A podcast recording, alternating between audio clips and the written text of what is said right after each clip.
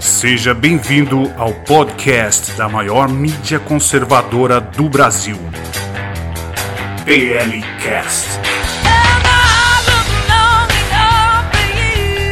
Bom dia a todos, sejam bem-vindos ao canal Terça Livre TV. Eu sou Max Cardoso e estamos começando mais um Boletim da Manhã nesta sexta-feira, dia 8 de outubro. E para você que nos assiste, não deixe de compartilhar o nosso link oficial. Né? Vocês sabem todas as perseguições que o Terça Livre vem sofrendo, então não deixa né, é, de mandar o link oficial. Ou seja, é importante que você memorize esse link, né, porque pode ser, a gente não sabe, das últimas vezes que falamos isso, aconteceu no mesmo dia. Né? Pode ser que algum, em algum momento o YouTube nos expulse de novo, consiga né, algo para nos retirar da plataforma. Então, aonde que você vai conseguir assistir o Terça Livre? É no alvivo.tercalivre.com.br. Então, esse é o link que você sempre vai encontrar o Terça Livre né, nas suas transmissões, naqueles horários de sempre, 10 horas da manhã, às 15 horas e às 20 horas. Então é só você acessar o alvivo.tercalivre.com.br br Não esqueça esse link, porque esse é o nosso link oficial. Você sempre encontrará o Terça Livre por ali. E para você que está assistindo a gente pelo YouTube, né, não deixe de dar aqui o seu like né, aqui embaixo, que é muito importante para impulsionar essa transmissão, impulsionar esse vídeo para que ele alcance mais pessoas. Agora, o mais importante é você usar aquele botãozinho lá de compartilhamento. Clica lá no botão, né, compartilhe o link dessa transmissão, copie o link, manda nas suas redes sociais, manda no WhatsApp, manda no Telegram, manda nos grupos, manda no, no Instagram, manda no Facebook, manda no Twitter e já vai avisando aí para todo mundo que o boletim da manhã já está começando, né? Vocês sabem que a gente acaba sofrendo um grande shadow ban da, das empresas, das big techs. Então a gente depende de vocês, né, para que a gente não tenha esse alcance limitado. Vocês devem ter percebido que além de limitar o nosso alcance, vai diminuindo a nossa audiência, né, mas infelizmente a gente não tem como fazer nada contra isso. A única maneira da gente burlar isso, da gente conseguir ter o nosso alcance como deve ser, é vocês, não é? são vocês. Então, a nossa audiência é quem acaba fazendo esse trabalho para a gente e nós somos muito gratos a você que nos assiste, a você que nos apoia, né? A você que quer ver aí um Brasil melhor, um Brasil mais justo, um Brasil livre. Eu acho que a liberdade está né, tá sendo tão atacada. Agora a gente precisa cada vez mais levar informação de verdade aquilo que a grande mídia não quer falar. E olha, no boletim da manhã de hoje você vai ver a PGR pede a condenação do deputado Daniel Silveira. Alexandre de Moraes dá 30 dias para a Polícia Federal marcar o depoimento do presidente Bolsonaro. O Congresso aprova quase um milhão de reais para o TSE usar em divulgação das urnas no exterior. E você vai ver ainda presidente Bolsonaro alerta para problemas com abastecimento de alimentos no ano que vem. A análise desses e outros assuntos você vê a partir de agora no Boletim da Manhã.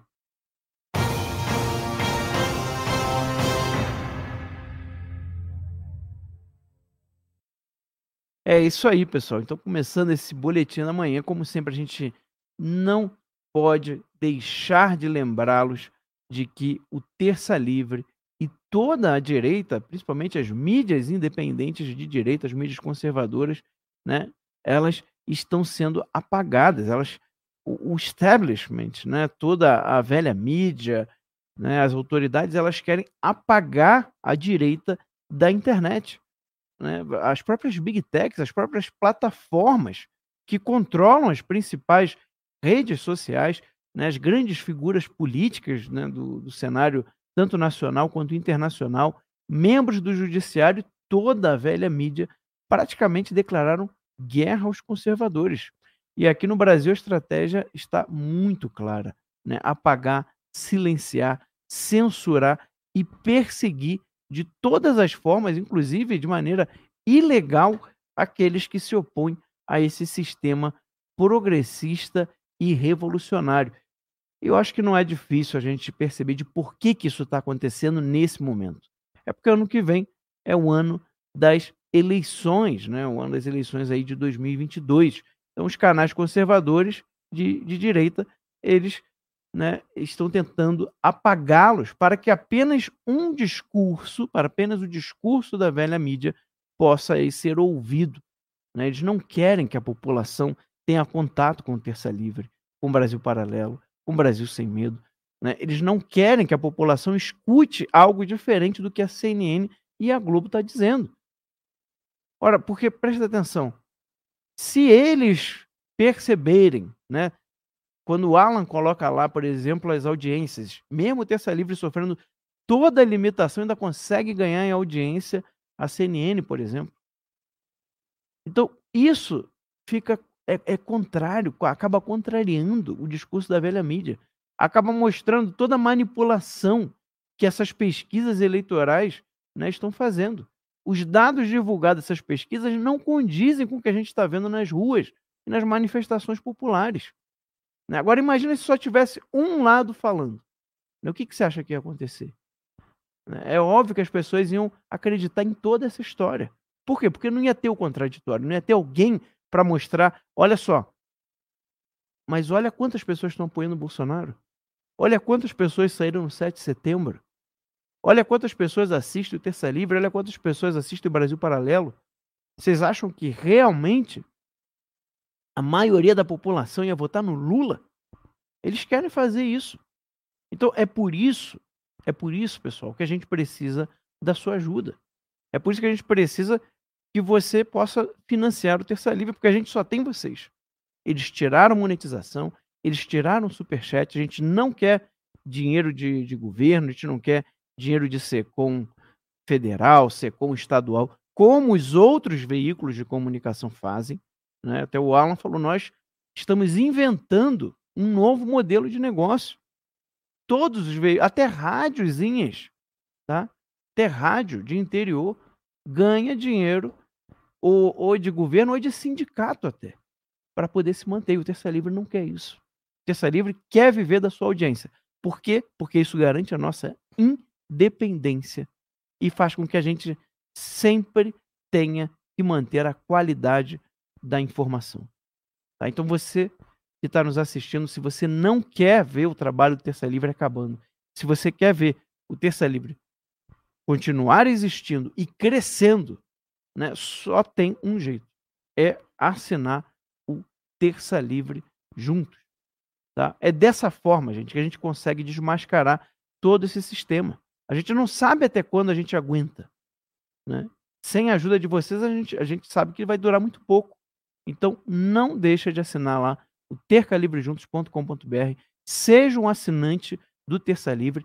Faça parte dessa luta pela liberdade. Vamos fazer o Terça Livre ser gigante e alcançar cada vez mais pessoas que precisam saber a verdade e o que de fato está acontecendo no Brasil. Agora, se você já for assinante, também tem a opção lá na plataforma do Terça Livre Juntos de você dar uma assinatura de presente para uma pessoa, né? Você pode dar para um amigo, uma pessoa da família, um colega de trabalho, aquela pessoa que você conversa, conversa, você vê que a pessoa tem uma abertura para ouvir algo né, da, da verdade, mas como às vezes ela só tem acesso à velha mídia, né, ela não consegue saber informações de verdade e né, você explicar tudo, às vezes é complicado, falta tempo. Então, uma solução pode ser aí você dar de presente uma assinatura do Terça Livre Juntos para que ela tenha contato com informação de verdade, com informação de qualidade. E se você não está podendo, né, às vezes, bancar os R$ 39,90 mensais, que eu vou dizer para vocês, é muito pouco pela qualidade dos produtos que você vai ter acesso. Mas eu sei que às vezes a situação pode estar difícil, mas mesmo assim, tem gente que fala que quer ajudar, mas não dá para pagar os R$ 39,90. Como é que faz? Você pode fazer também uma doação, né?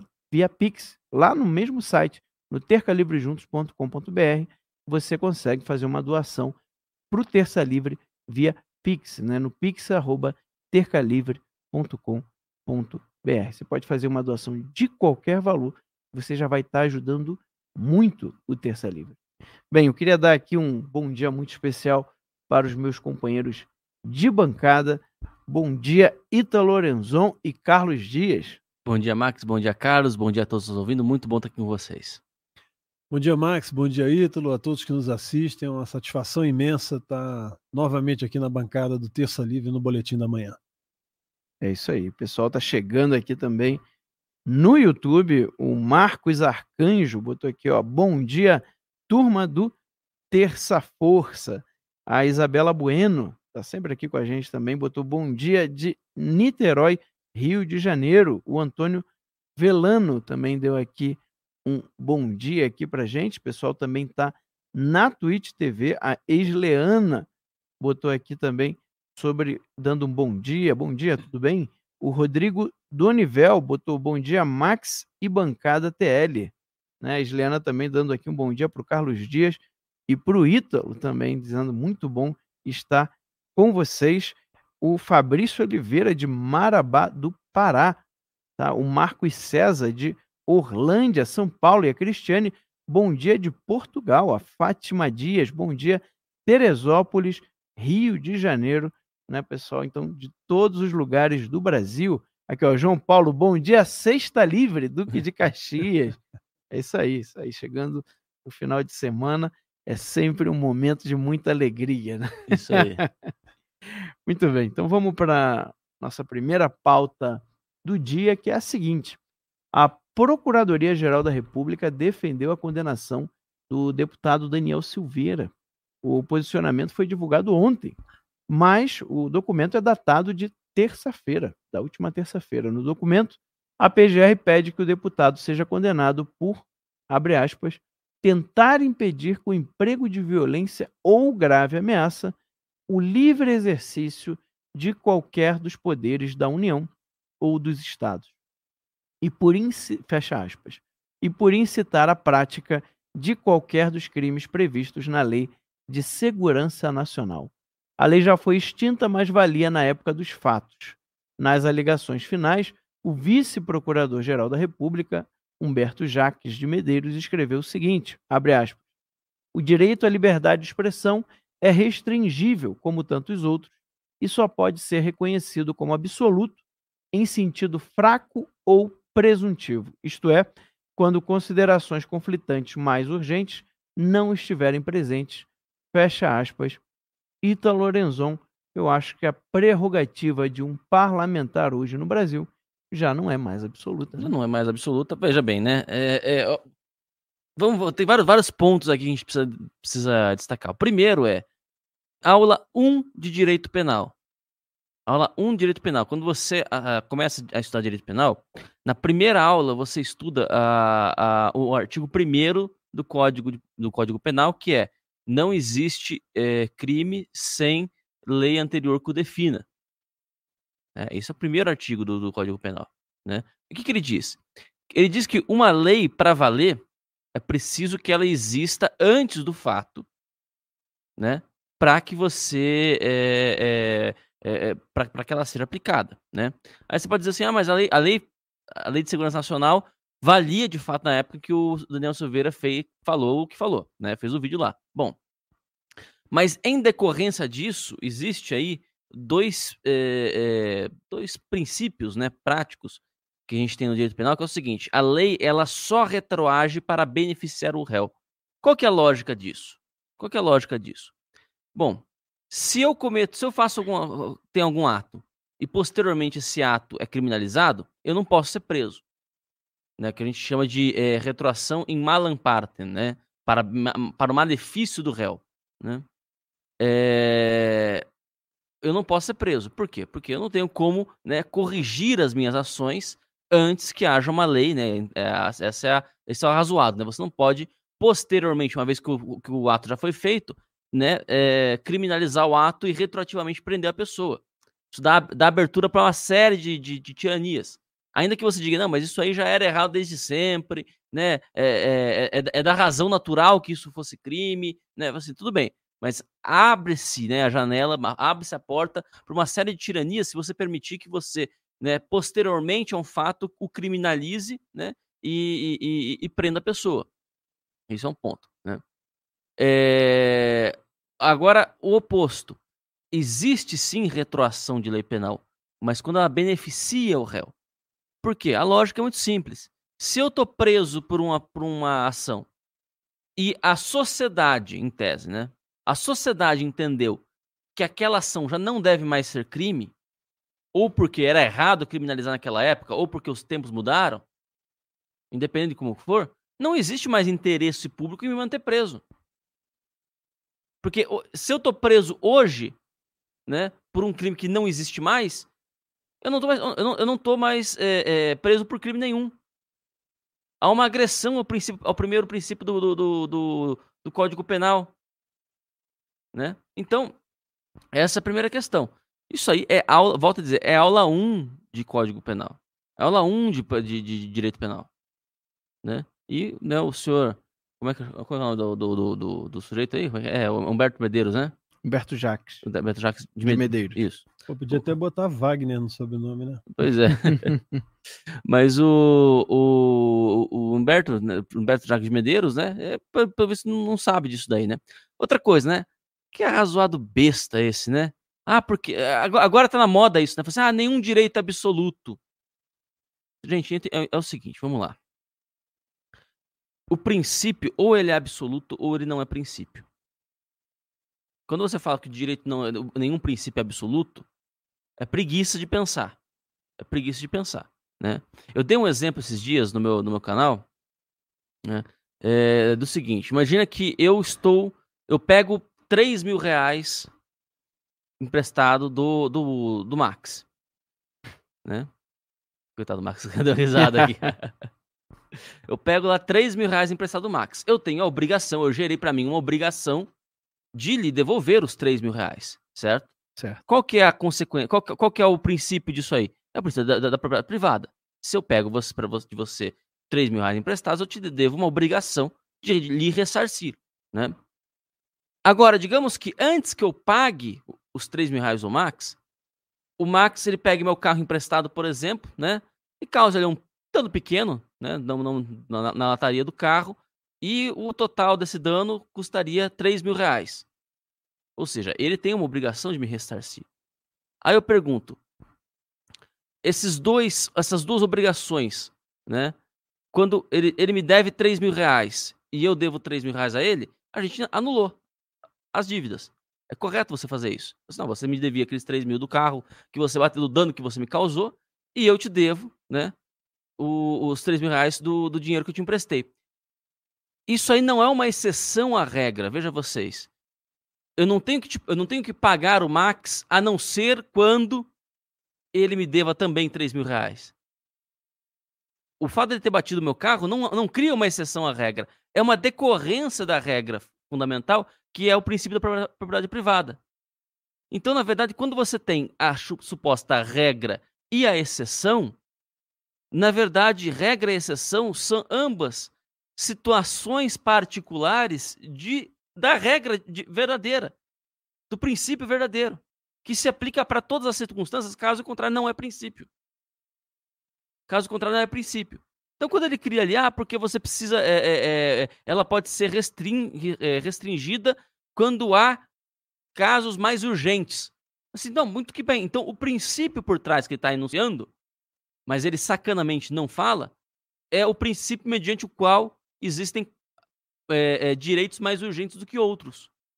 Tudo bem, mas qual que é a lógica? Qual que é, qual que é o princípio que está sendo, tá sendo elucidado? Eles não falam. Hoje em dia você tem a, a, a, o direito, ele é praticado com uma série de, de, de pressupostos que você não, não, não diz.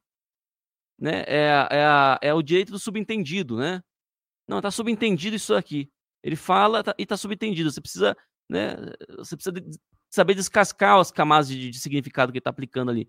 Então, assim, é, é óbvio que isso, isso, é, isso é extremamente deletário, porque no final das contas, eles operam o direito da maneira como querem, sob quaisquer justificativas. Por quê? Porque, na verdade, a, a, a razão por trás da operação do direito já se perdeu. Não tem mais substância. Mas espera lá, mas, meu amigo, meu amigo, qual que é o princípio que você está usando aqui? Né? Aí ele vai citar um princípio ali, a dignidade da pessoa humana. Dane-se. Entendeu? Ah, vai- princípio do, do, do, do, sei lá, do Estado Democrático de Direito. Sei lá. Né? Pega qualquer, qualquer, literalmente é qualquer coisa.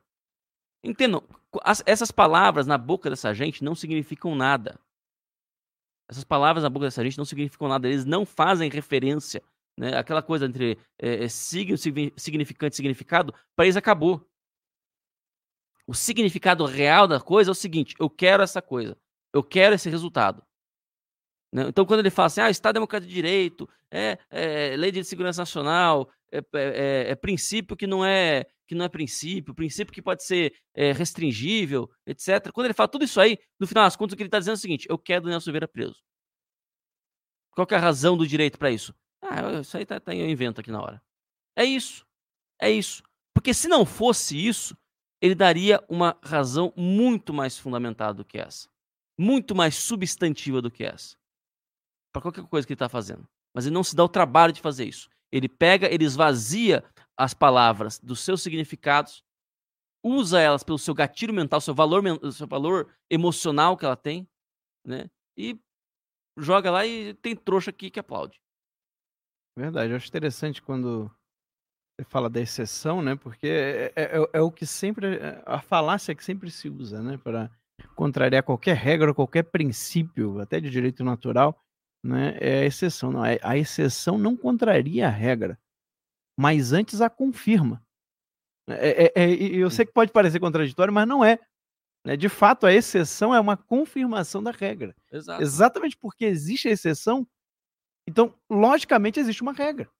Senão, não seria uma exceção. Não, no, exe- no exemplo que eu dei aqui agora, né? Eu, eu, eu devo 3 mil reais pro Max, mas o Max me causou um dano, logo eu não preciso pagar esses 3 mil reais. Né? Se o dano for equivalente no, no valor. Uhum. Isso não criou uma exceção à regra mediante a qual eu tenho que pagar os. eh, A, a- a regra que diz que eu tenho que pagar as minhas dívidas. Isso não é uma exceção à regra. Isso aí é a confirmação, da Confirmação regra da regra. de que cada um tem que dar ao outro o que lhe é devido. É isso aí. Entendeu? É uma, de- é uma consequência natural da regra. Você, se você nega que o Max tem que me pagar é, é, é, pelo dano que ele me causou né, no, no- no meu carro, e você diz o seguinte: não, independente de ter feito o que quiser com o carro dele, você pode ter capotar teu carro. Você tem que pagar os 3 mil reais pra ele? Você, não, então você está dizendo que a, a questão fundamental aqui não é direito à propriedade. É outra questão. Exato. É outra questão. É, é outra coisa que, a gente tá, que você está propondo. É outro princípio que você está propondo Perfeito. né? Mas o princípio de propriedade privada, né? Ou ele é válido para tudo, ou ele não é válido para nada. Exato. O princípio propriedade- a, a direito à vida, mesma coisa, né?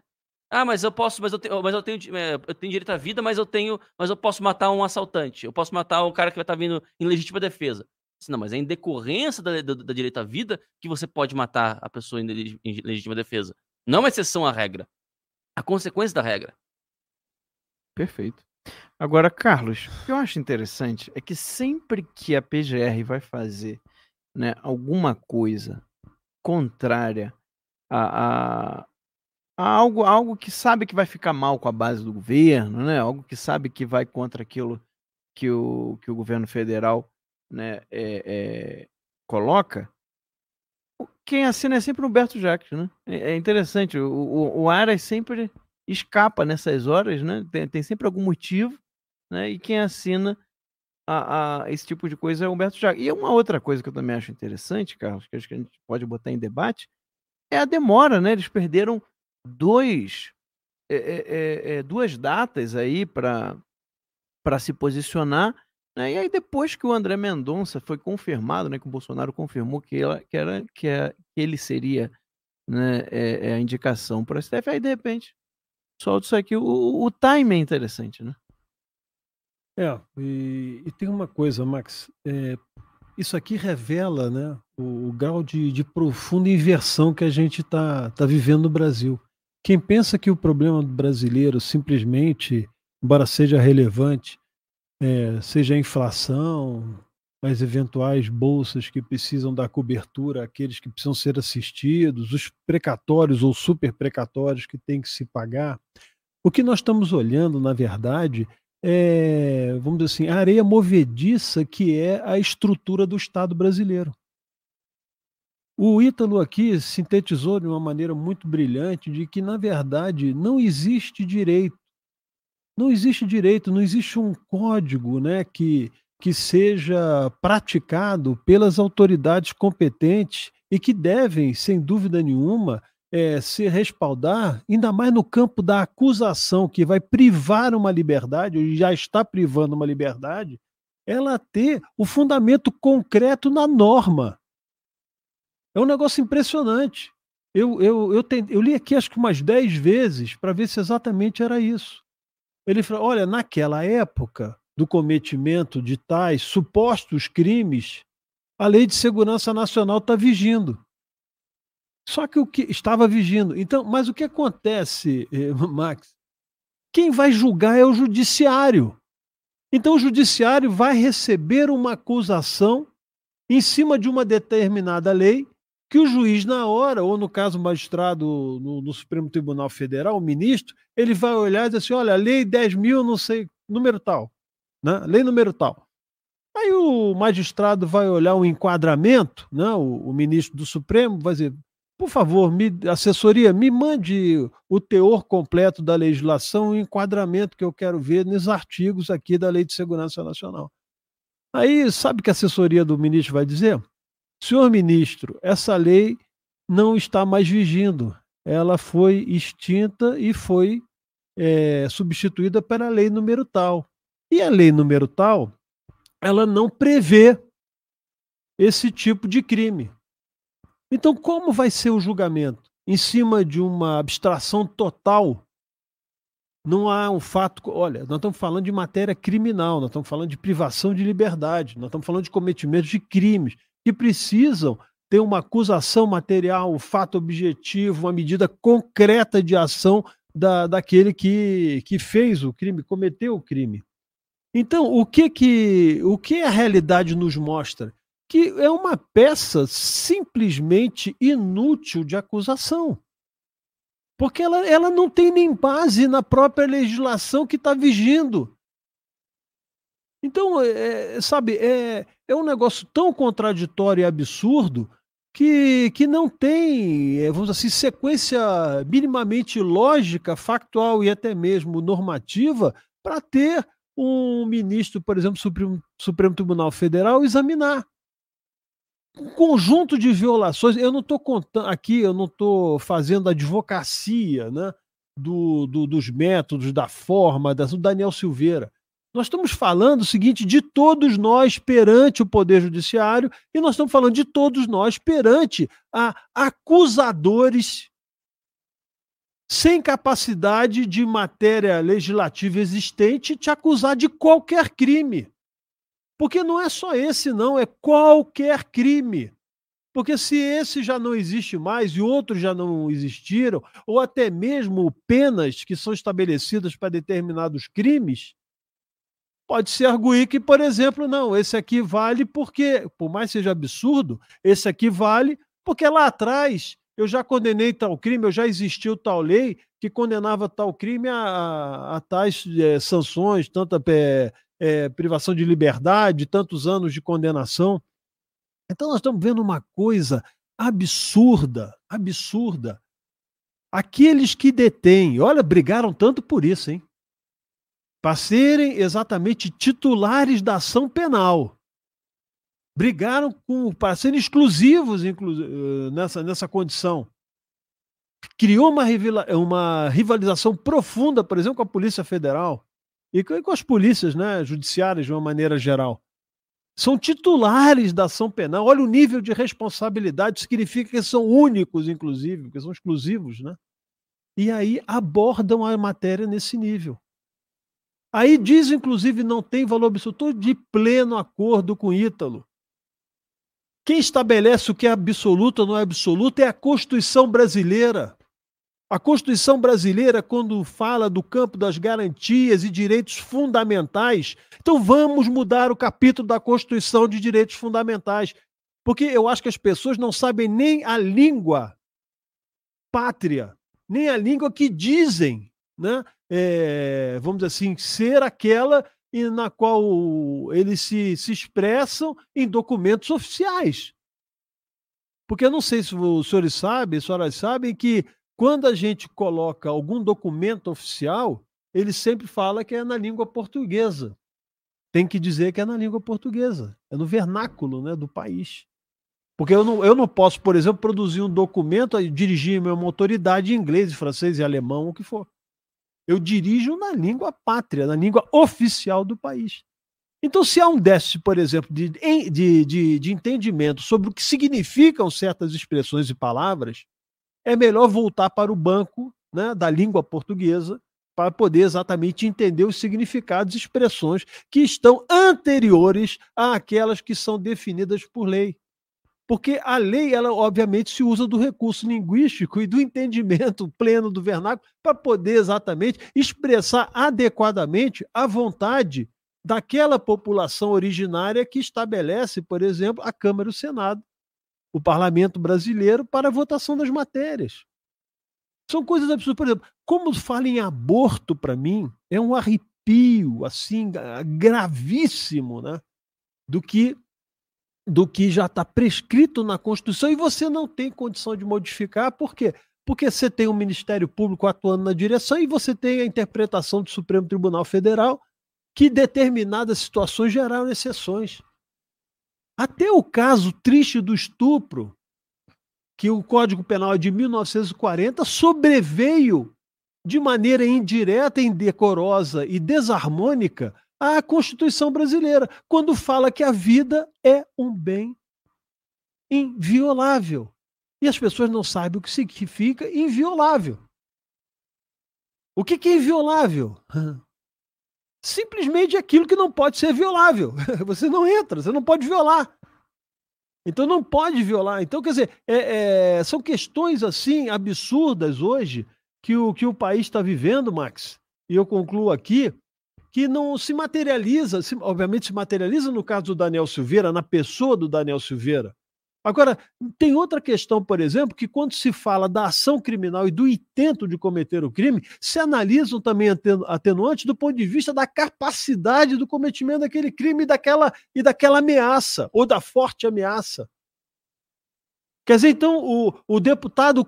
Me diz o seguinte: qual é a milícia que o deputado dispõe, ou, de, ou qualquer força formal, para cumprir, por exemplo, as ações que ele, ele de maneira, é, eu dizer assim, desrespeitosa, isso é, tranquilamente, o desrespeito existiu, se dirigiu ao ministro do Supremo Tribunal Federal. Agora, qual é a capacidade que ele tem? E aí tem mais.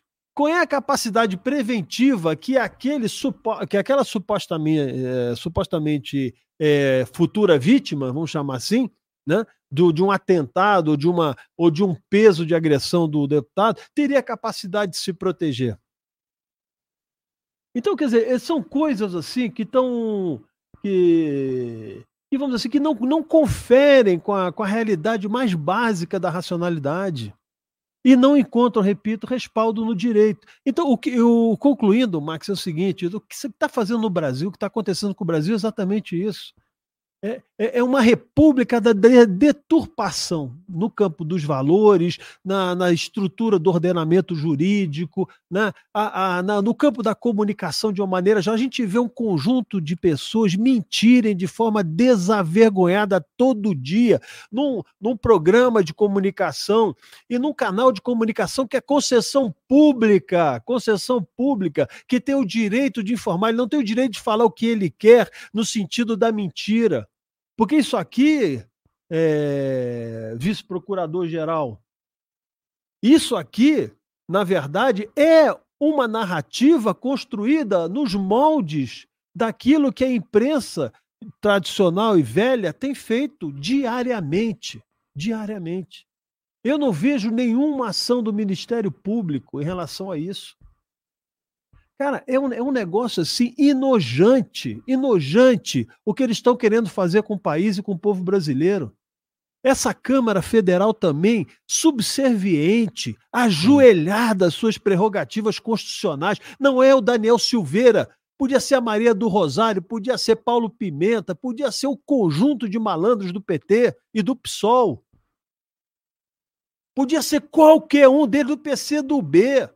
Podia ser, enfim, Orlando Silva, por exemplo, que eu não nutro nenhuma simpatia por essa gente, mas eu jamais poderia ser desonesto em condená-los por crime que não estão estabelecidos na nossa na nossa norma na nossa norma penal, nossa norma na, na legislação brasileira. Nós não podemos fazer uma coisa dessa. Combata os seus inimigos, se é o caso de chamá-los, com coragem. Enfrente-os dentro do, do, das regras estabelecidas e dê a eles o direito ao contraditório. Porque nem direito ao contraditório, perderam duas vezes os prazos. Duas vezes os prazos. Que justiça se impõe moralmente diante de recursos de pessoas que estão presas, privadas de ver suas famílias, por mais graves que possa ser? Se perde um prazo, quando se perde um prazo na justiça, eliminação direta de um processo. Não existe mais, como você vai falar, é a tempestividade é coisa fundamental. Mas pelo que eu estou vendo, e encerro agora de forma definitiva, desculpe a minha, sabe, essa, essa, é, essa, essa Por minha. favor. Pô, sabe, desencontro né, da, da, das coisas que a gente vê nesse país, mas se fosse para traficante, se fosse para Lula, né? Se fosse para essa gente da gente, o Bulai, por exemplo, né? por esses caras que financiaram, roubaram o país de forma desavergonhada, todo o critério do direito subjetivo e fundamental, ele é válido. Aí. Mas para um cidadão comum e para um sujeito que expressou-se de maneira pesada e que não cometeu crime nenhum, crime nenhum, a resposta da instituição brasileira é essa. Eu teria vergonha, eu teria vergonha de assinar escrever um troço desse. Mas se bem que vergonha no Brasil, né, eu acho que também é um atributo moral, né, que de pouco valor hoje. Pois é. Acho que o Aras também ficou com vergonha de assinar, né? Vai ver, foi isso. Bem, ontem o ministro do Supremo Tribunal Federal, Alexandre de Moraes, determinou que a Polícia Federal tome em 30 dias o depoimento presencial do presidente Jair Bolsonaro no inquérito que apura se ele interferiu politicamente na corporação. Dentro desse prazo estipulado por Moraes, Bolsonaro vai poder marcar dia e hora para prestar esclarecimentos sobre as acusações do ex-ministro Sérgio Moro de que o presidente agiu para blindar aliados e familiares de investigações. A decisão de Alexandre de Moraes foi tomada após a Advocacia Geral da União ter informado nesta quarta-feira ao STF que o presidente admite prestar o depoimento pessoalmente. Ítalo Lorenzon, essa novela da interferência aí que o Moro falou continua até hoje. É, é, eu falei, eu falei uns, uns dias atrás a respeito daquela, daquela história da, da, da, do inquérito do, do TSE, né, sobre as fake news que teoricamente teriam elegido, né, eh, Jair Bolsonaro e a chapa, a chapa Bolsonaro Mourão, né? E, e eu falei o seguinte, você, ó, é, é, pô, já, já estamos caminhando já pro final do terceiro ano de mandato do cara. Se tivessem realmente preocupados com isso, teriam resolvido no começo do mandato. Né? Como é que deixaram? Então, assim, pensa, para pra pensar do ponto de vista de alguém realmente preocupado, né? Uma pessoa que realmente olha isso e fala assim, ah, mas será que realmente os caras se elegeram dessa maneira, né? E fala assim, pô, três anos depois? Três anos depois? É óbvio que isso aí é conversa fiada. É óbvio que isso aí é só subterfúgio para ficar desgastando, para ficar raspando, né? né é, é, é, gerando aquele atrito, né? E depois é Bolsonaro que é o cara que enfrenta os outros poderes, né? É, é, é. é o Bolsonaro. Você, você, começa a analisar as ações do STF, você começa a perceber esse tipo de coisa. Nosso, nosso judiciário, né? Fica pegando essas coisinhas e começa gerando os atritozinhos, né? Aquela coisinha, né? Aí gera, gera a, a reação, você olha, estão atentando contra a democracia. Ah, meu amigo, desculpa, né? É a, é mesma coisa, a mesma coisa. Bom, o Bolsonaro já admitiu fazer o depoimento, é que deponha, né? E, e enfim, expõe o depoimento depois, né? Pois é. Carlos. Ah, eu, se eu fosse ele, eu não ia. Eu, sinceramente, o negócio de como é que chama? AGU, né? Essa Advocacia Geral da União, todo o respeito que eles me merecem, uma recomendação e, e até uma manifestação, na minha opinião, indecorosa. Uma interferência direta no ato administrativo próprio do presidente, que é nomear o diretor-geral da PF, né, da Polícia Federal, e, e agora o presidente uma autoridade eleita do Brasil, quase 60 milhões de votos, respeitado em todo o lugar, vai na ONU, fala o que quer, daquilo que a gente sente, tem vontade de uma representação autêntica, dizer para esse conjunto operador do mundo, né, esses globalistas, canalhas e operadores da miséria do povo, essas oligarquias criminosas internacionais que têm influências fortíssimas no Brasil. Eu, com essa autoridade de 60 milhões de pessoas, eu vou sentar na, na frente de um delegado ou de uma delegada da Polícia Federal, que eu acho que é uma delegada, e prestar depoimento por um crime inexistente, por um inquérito aberto por um tribunal, na minha opinião, incompetente para trabalhar questões de ordem de processamento de presidente, porque o foro adequado é o Congresso Nacional e uma arbitrariedade de um ministro, o próprio ministro, é, ator fundamental da arbitrariedade, vai aceitar né, e dar 30 dias para a Polícia Federal ouvir o presidente, porque o presidente se mani porque através da sua AGU se manifestou né, no sentido da direção de querer falar. Querer falar, senhor presidente, pega o microfone e fale. Chama em cadeia nacional o país e diga o que está acontecendo com esse país. Explique de uma maneira muito direta e aí de, de forma respeitosa me dirija a Vossa Excelência que carta foi essa?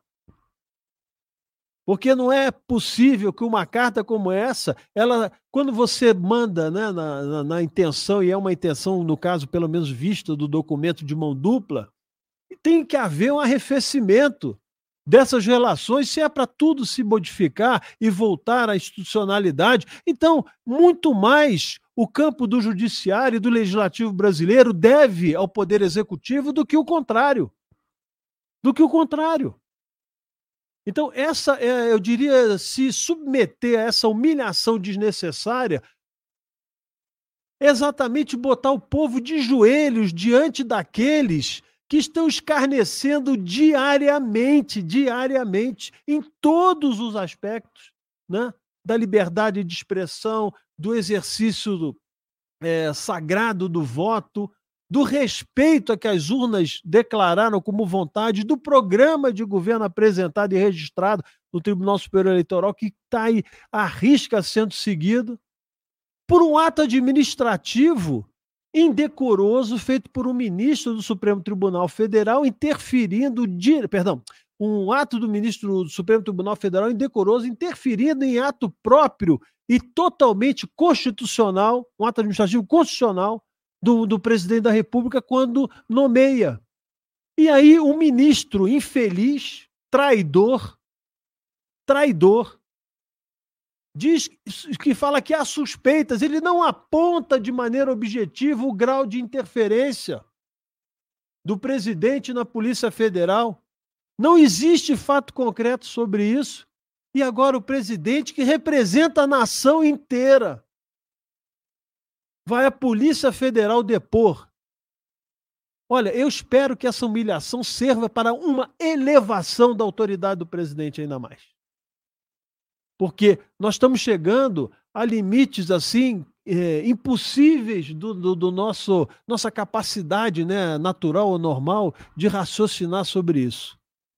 É um absurdo o que está sendo feito de forma institucional com esse país. A demolição da verdadeira democracia e da autoridade do povo, que conferia ao presidente. Os outros todos são autoridade delegada. O presidente recebe de maneira direta, direta do povo. Mas, enfim, se existe alguma coisa que eu possa falar para o senhor presidente, ainda dá tempo. Não vá. Não vá. Não, é, dizer, não submeta o povo a essa humilhação desnecessária. Muito bem, Carlos. E o presidente Bolsonaro alertou que o Brasil pode enfrentar problemas de abastecimento de alimentos no ano que vem. O motivo seria a escassez de fertilizantes. A declaração foi dada ontem durante um evento sobre modernização de normas de segurança e saúde no trabalho. Nós separamos inclusive o trecho da fala do presidente. Vamos assistir. Pedir agora uma pessoa nossa que trabalha nos Estados Unidos, Itamaraty, né, ir nos mercados bem como alguns embaixadores da, da, da Europa também, mostrar o que está acontecendo. Lá não é apenas inflação, está havendo desabastecimento. O que, que nós estamos fazendo aqui com a Teresa Cristina, com o Pedro da Caixa, com o Pedro do Banco do Brasil? Investindo mais. Já acabou o dinheiro do, do campo aí, né? Mais de 15% em relação ao ano passado, o programa do campo aí, como é que é o nome aí? Não? Safra, safra. Isso é um bom motivo. Agora temos outros problemas, pessoal. Eu vou avisar um ano antes. Fertilizantes. Por questão de crise energética, a China começa a produzir menos fertilizantes. Já aumentou de preço. Vai aumentar mais e vai faltar. A cada cinco pratos de comida no mundo, um sai do Brasil. Vamos ter problemas de abastecimento ano que vem. Ou seja, a China começou a produzir menos fertilizante. Essa história é familiar para você? Como é que o nego deixa chegar num ponto desse, né? Como é que um único país que não tem uma democracia, que vive uma ditadura, que é capaz de botar a sua própria população em campos de reeducação, reeducação, né? Como é que esse país né, chega a um ponto em que eles têm o domínio total da produção de, de vacina, da produção de, de, de remédio, da produção de é, é, uma série de insumos, da, produ da produção de fertilizantes. Como é, que, como é que os caras dominam? Como é, como é que deixou chegar assim? Como é que deixou chegar assim? É, é incrível isso. É realmente incrível. Né? A, a, a, capacidade que a nossa elite hoje em dia no, no, no Brasil, no Ocidente inteiro, né? Tem de, de, de entregar, né? O seu semelhante, sem perceber que ele tá botando a, corda no próprio pescoço. Né? É, é, é, é, o rei cliente, né? Que, que, que se curva pro imperador. Uma hora ele vai ser, vai ser, vai ser podado também, não adianta nada, né? Enfim. É, isso é grave, realmente, pessoal. Isso é grave. Pois é, ou seja, a China, Carlos, sempre foi operadora ne nessa maneira aí. Eles sempre operaram dessa maneira. Né? Diminui o, o, o, Acho que você, você já explicou isso, né? Uhum. Diminui a produção né, do, do, de algum commodity, alguma coisa que eles têm uma grande relevância na economia mundial, né? Para exatamente baixar os preços que eles querem, né? Daquilo que eles querem, levar o preço daquilo que eles querem. Né? E agora eu acho mais grave ainda porque parece que há um, um, um ataque direto ao Brasil. O Brasil é quem, quem produz né, alimento para um bilhão de pessoas. E no ano eleitoral. Por, por que, que isso é muito grave? Essa, essa notícia talvez é a mais grave do dia. Porque é uma tentativa de colocar o povo contra o presidente. Que é óbvio, imagina se tiver desabastecimento de alimento ano que vem toda a, a, a grande mídia, gente, a velha mídia vai sambar, vai pular de alegria a custo de pessoas com fome. Aí você entende por que, que o Boulos entrou com o MTST lá, falando de bolsa. fome, né? Por que, que todo mundo está falando de fome? Por que, que picharam lá no Ministério da Economia dizendo que o, o, o Guedes lucra com a fome? Eles eram grandes especialistas em economia que previram o que ia acontecer no que vem? Não é porque já sabia que a China ia, ia atuar dessa forma. Então eles vão querer gerar fome, vão querer gerar desabastecimento de alimento e ainda vão dizer o seguinte: nenhum presidente nunca fez um desastre tão grande como esse. Bolsonaro está causando a fome no Brasil. Quer dizer, a narrativa já está toda montada, Carlos. Já está toda montada. E é ótimo que o presidente fale e alerte para o que está acontecendo, para que as pessoas vejam quem são os reais atores dessa crise, só que a, a velha mídia não vai dar repercussão a isso. Então as pessoas não vão saber. Como sempre. Como sempre.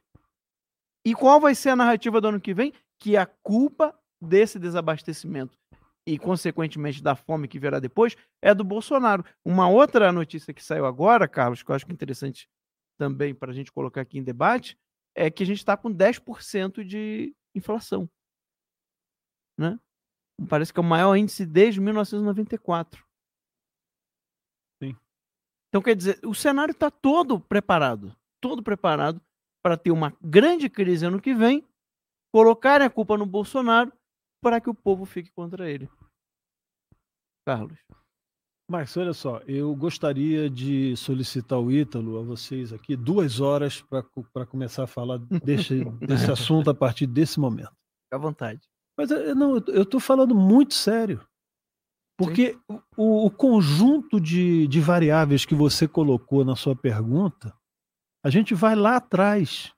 Nós vamos remontar a 2019, quando essa figura abjeta chamada Rodrigo Maia sentou na presidência da Câmara e impediu toda sorte de reformas do, do Estado brasileiro, onde a gente teria juros menores, redução da dívida pública. As pessoas parecem que isso. A economia, ela, ela não é uma coisa estanque, não. São vasos comunicantes de, de um conjunto de fatores que nem todos, eh, nem tudo está visível para nós, mas eles estão operando como organismo vivo né, na, na sociedade brasileira. Então, quando, quando a gente fala dessa questão no Brasil, não, não precisa, nós temos que deixar claro onde aconteceu o problema. Primeiro, na impossibilidade das reformas, pela sabotagem permanente por essa figura abjeta chamada Rodrigo Maia, que trabalha agora para o Dória, em São Paulo. Perfeito? Um deputado federal do Rio de Janeiro que virou empregadinho do, do governador de São Paulo. Empregadinho. Não gostou? Problema de vocês. Entendeu? Vocês, eles lá, né? Eu sei que nossa audiência vai adorar. Mas, enfim. Então, o, o, o segundo ponto é o seguinte: fizeram um combate fortíssimo aos combustíveis fósseis, né? A, a, extração de petróleo, a utilização de gás, isso tudo. Reduziram a produção. Fizeram uma pressão fortíssima da utilização em que to, houve todo o que uma uma redução até mesmo no preço do petróleo, não só por crise, não foi a questão de produção, simplesmente porque se diminuiu a atividade econômica nesse, nesse período e você demandou menos recursos né, do, de ordem né, de, de combustíveis fósseis e tal. Enfim. Aí o que acontece do outro lado? Fábricas que funcionam com diesel, com precisam de energia elétrica, precisam de gás, né, começaram a produzir menos.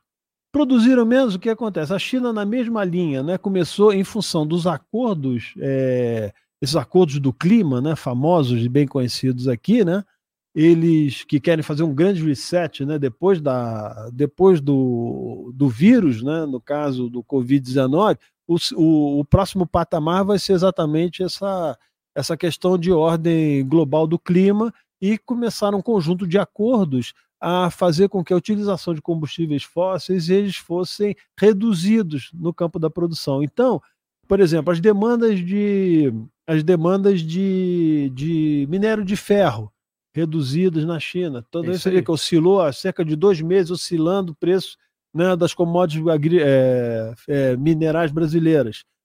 Você produz menos aço, você impacta o quê? A indústria é, de uma maneira geral. Você daqui a pouco tem menos energia, então você não consegue produzir no limite. Ah, a China está poluindo muito, ela reduziu as emissões, reduzindo o quê? Atividade industrial. Então você vê, atingiu o campo eh, dos fertilizantes, atingiu o campo da produção de veículos, atingiu o campo, enfim, de uma maneira geral de produtos industriais, da demanda de aço.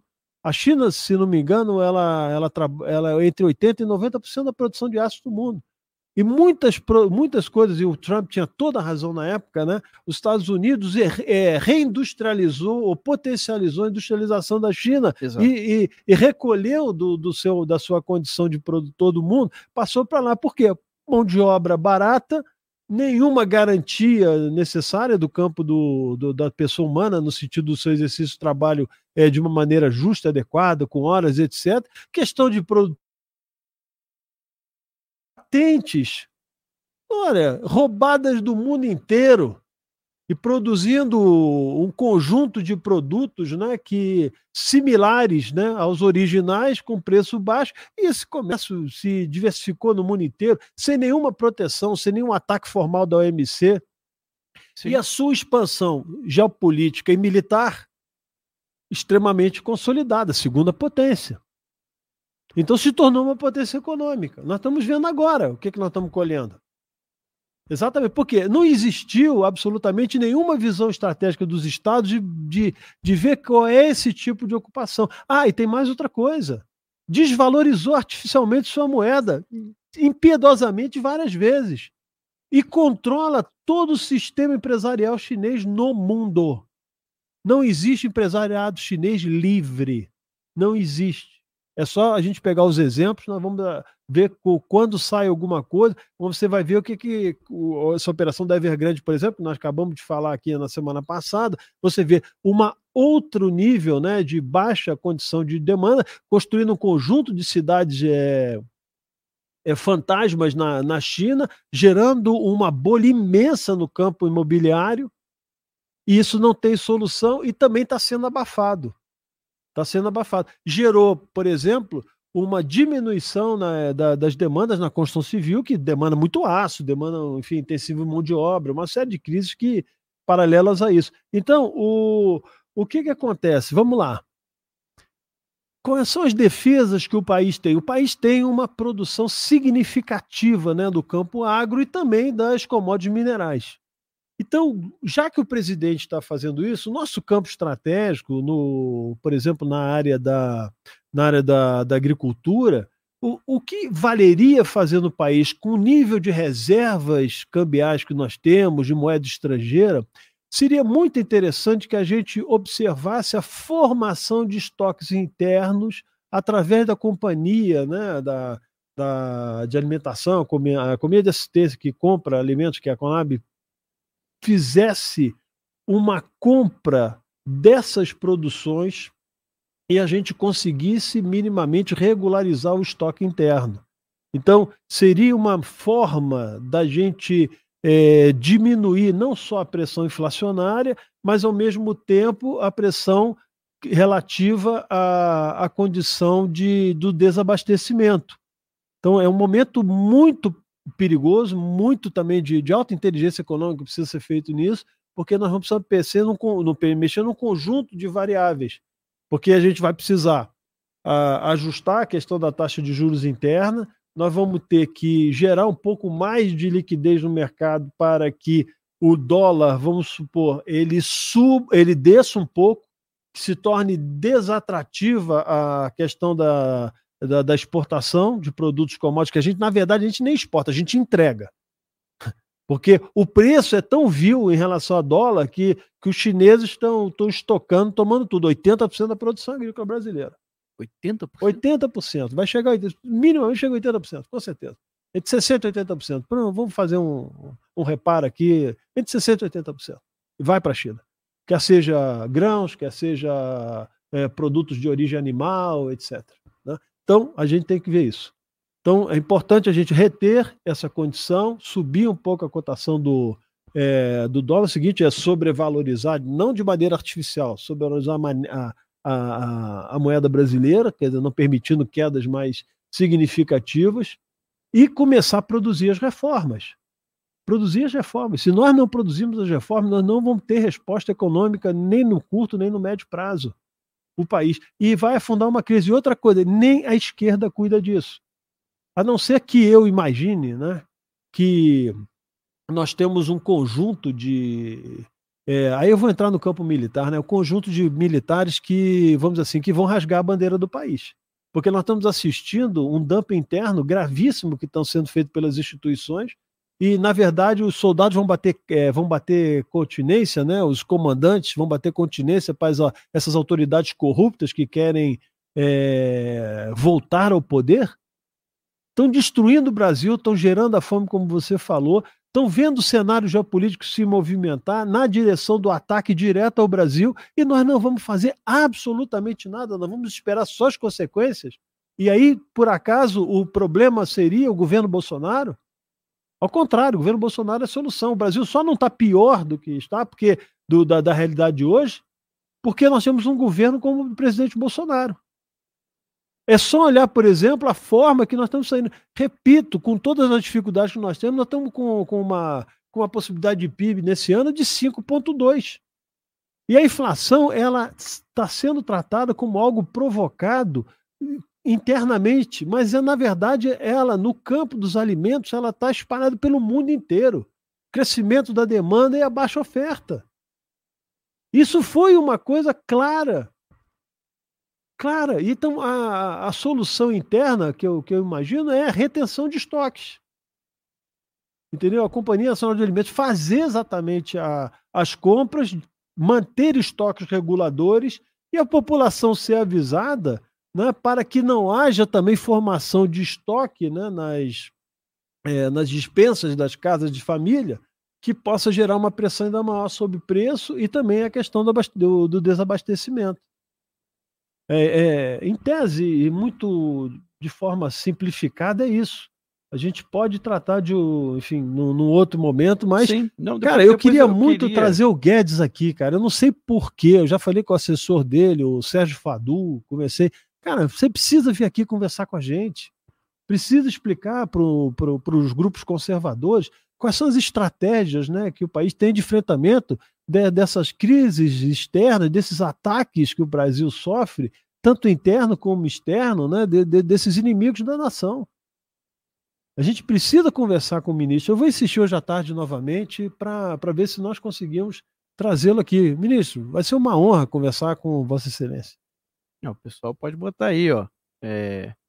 Guedes no TL. Guedes no TL. É, vamos fazer essa hashtag. Fazer hashtag Guedes no TL. Queremos Guedes no TL. Né? Porque exatamente pressionar isso. Vamos botar isso no, em primeiro lugar. É. Vamos lá. Hashtag, né? Queremos Guedes no TL. Olha, acabei, acabei de saber aqui, né? Parece que o submarino nuclear americano sofreu uma colisão com um objeto lá no no Mar do Sul da China, né? Daqui a pouco eu vou trazer mais informações sobre isso para vocês. Cara, eu acho um tema muito. Tem muita coisa para a gente comentar depois. Porque, por exemplo, existem leis internacionais de comércio. Né? Existe a Organização Mundial de Comércio, né? É, são acordos. né? Parece que não existe, né? Isso. né? Uhum. Porque como que o mundo inteiro fica sentado assistindo a China operando o mercado internacional e ninguém faz nada. Sabe? Eles operam assim dessa, dessa maneira que você já, já explicou. Mas né? ela não opera. Nós... O, o, grande problema, desculpa, é que ela não opera mais de fora. Ela já está dentro do sistema. Então, por exemplo, quando você vê uma grande empresa de comunicação falar determinadas coisas, ela já está com capital chinês no seu, no seu caixa.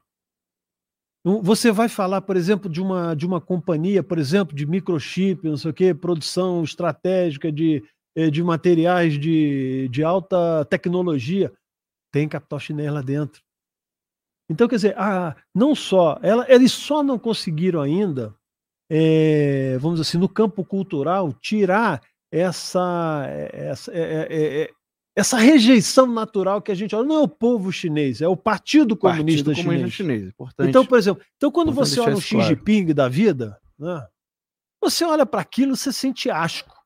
Então, quer dizer, eles não têm, eles, eles não são um, um Leonardo DiCaprio defendendo, defendendo as, as girafas da Amazônia, entendeu? então, quer dizer, é, a, a figura estética se choca com aquilo que. Mas eles já eles já já estão já, já minaram, já pegaram toda a base da, da estrutura econômica mundial. Eles já estão presentes e controlando. Só que aí, na hora que vai aparecer, aparece a cara do Xi Jinping. Aí o cara, opa, peraí, não, aí não. Né? Se fosse um, enfim, uma outra figura mais simpática, ah, eles já tinham um domínio cultural. Né? Tanto é que eles fazem isso através do Instituto Confúcio, que a gente verdade. vai discutir aqui. Verdade, verdade. Que é exatamente Importante. essa expansão, é, vamos dizer assim, teórico-cultural dentro das universidades. Modelo né, modelo né? já empreendido por muitas instituições né, que hoje agridem né, a, a própria natureza humana, né, promovendo enfim, aborto, enfim, toda a, sim.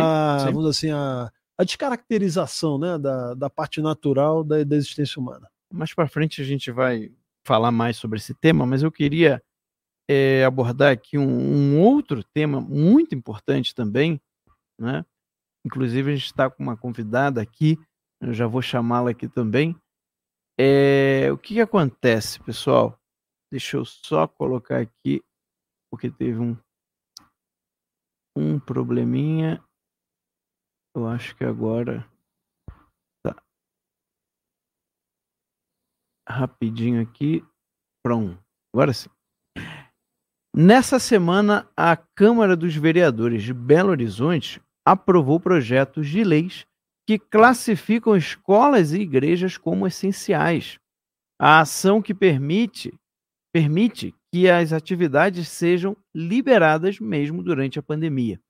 E quem vai falar sobre isso é a coronel Cláudia Araújo Romualdo. Ela está à frente de um projeto chamado Guardiões da Infância e da Juventude, que lutou pela volta às aulas no município.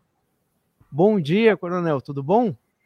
Bom dia, Max. Bom dia, professor Carlos Dias. Bom dia, Ítalo. Bom dia, Anderson. E toda essa equipe sensacional do Terça Livre, que está por trás das câmeras, mas que nos ajuda a ter acesso a esse jornalismo de qualidade todas as manhãs. E bom dia a todos que acompanham o Terça Livre.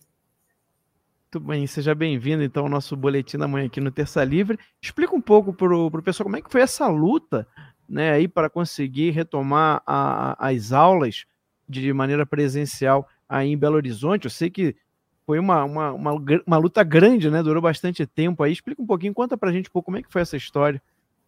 Bom, é, primeiramente eu vou falar um pouco sobre como surgiu esse grupo chamado Guardiões da Infância e da Juventude aqui em Belo Horizonte.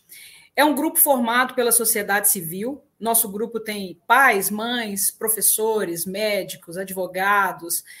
É, e a nossa preocupação foi ver que isso em maio agora de 2021, que nós já passávamos de um ano com as escolas fechadas é, no nosso país de maneira geral.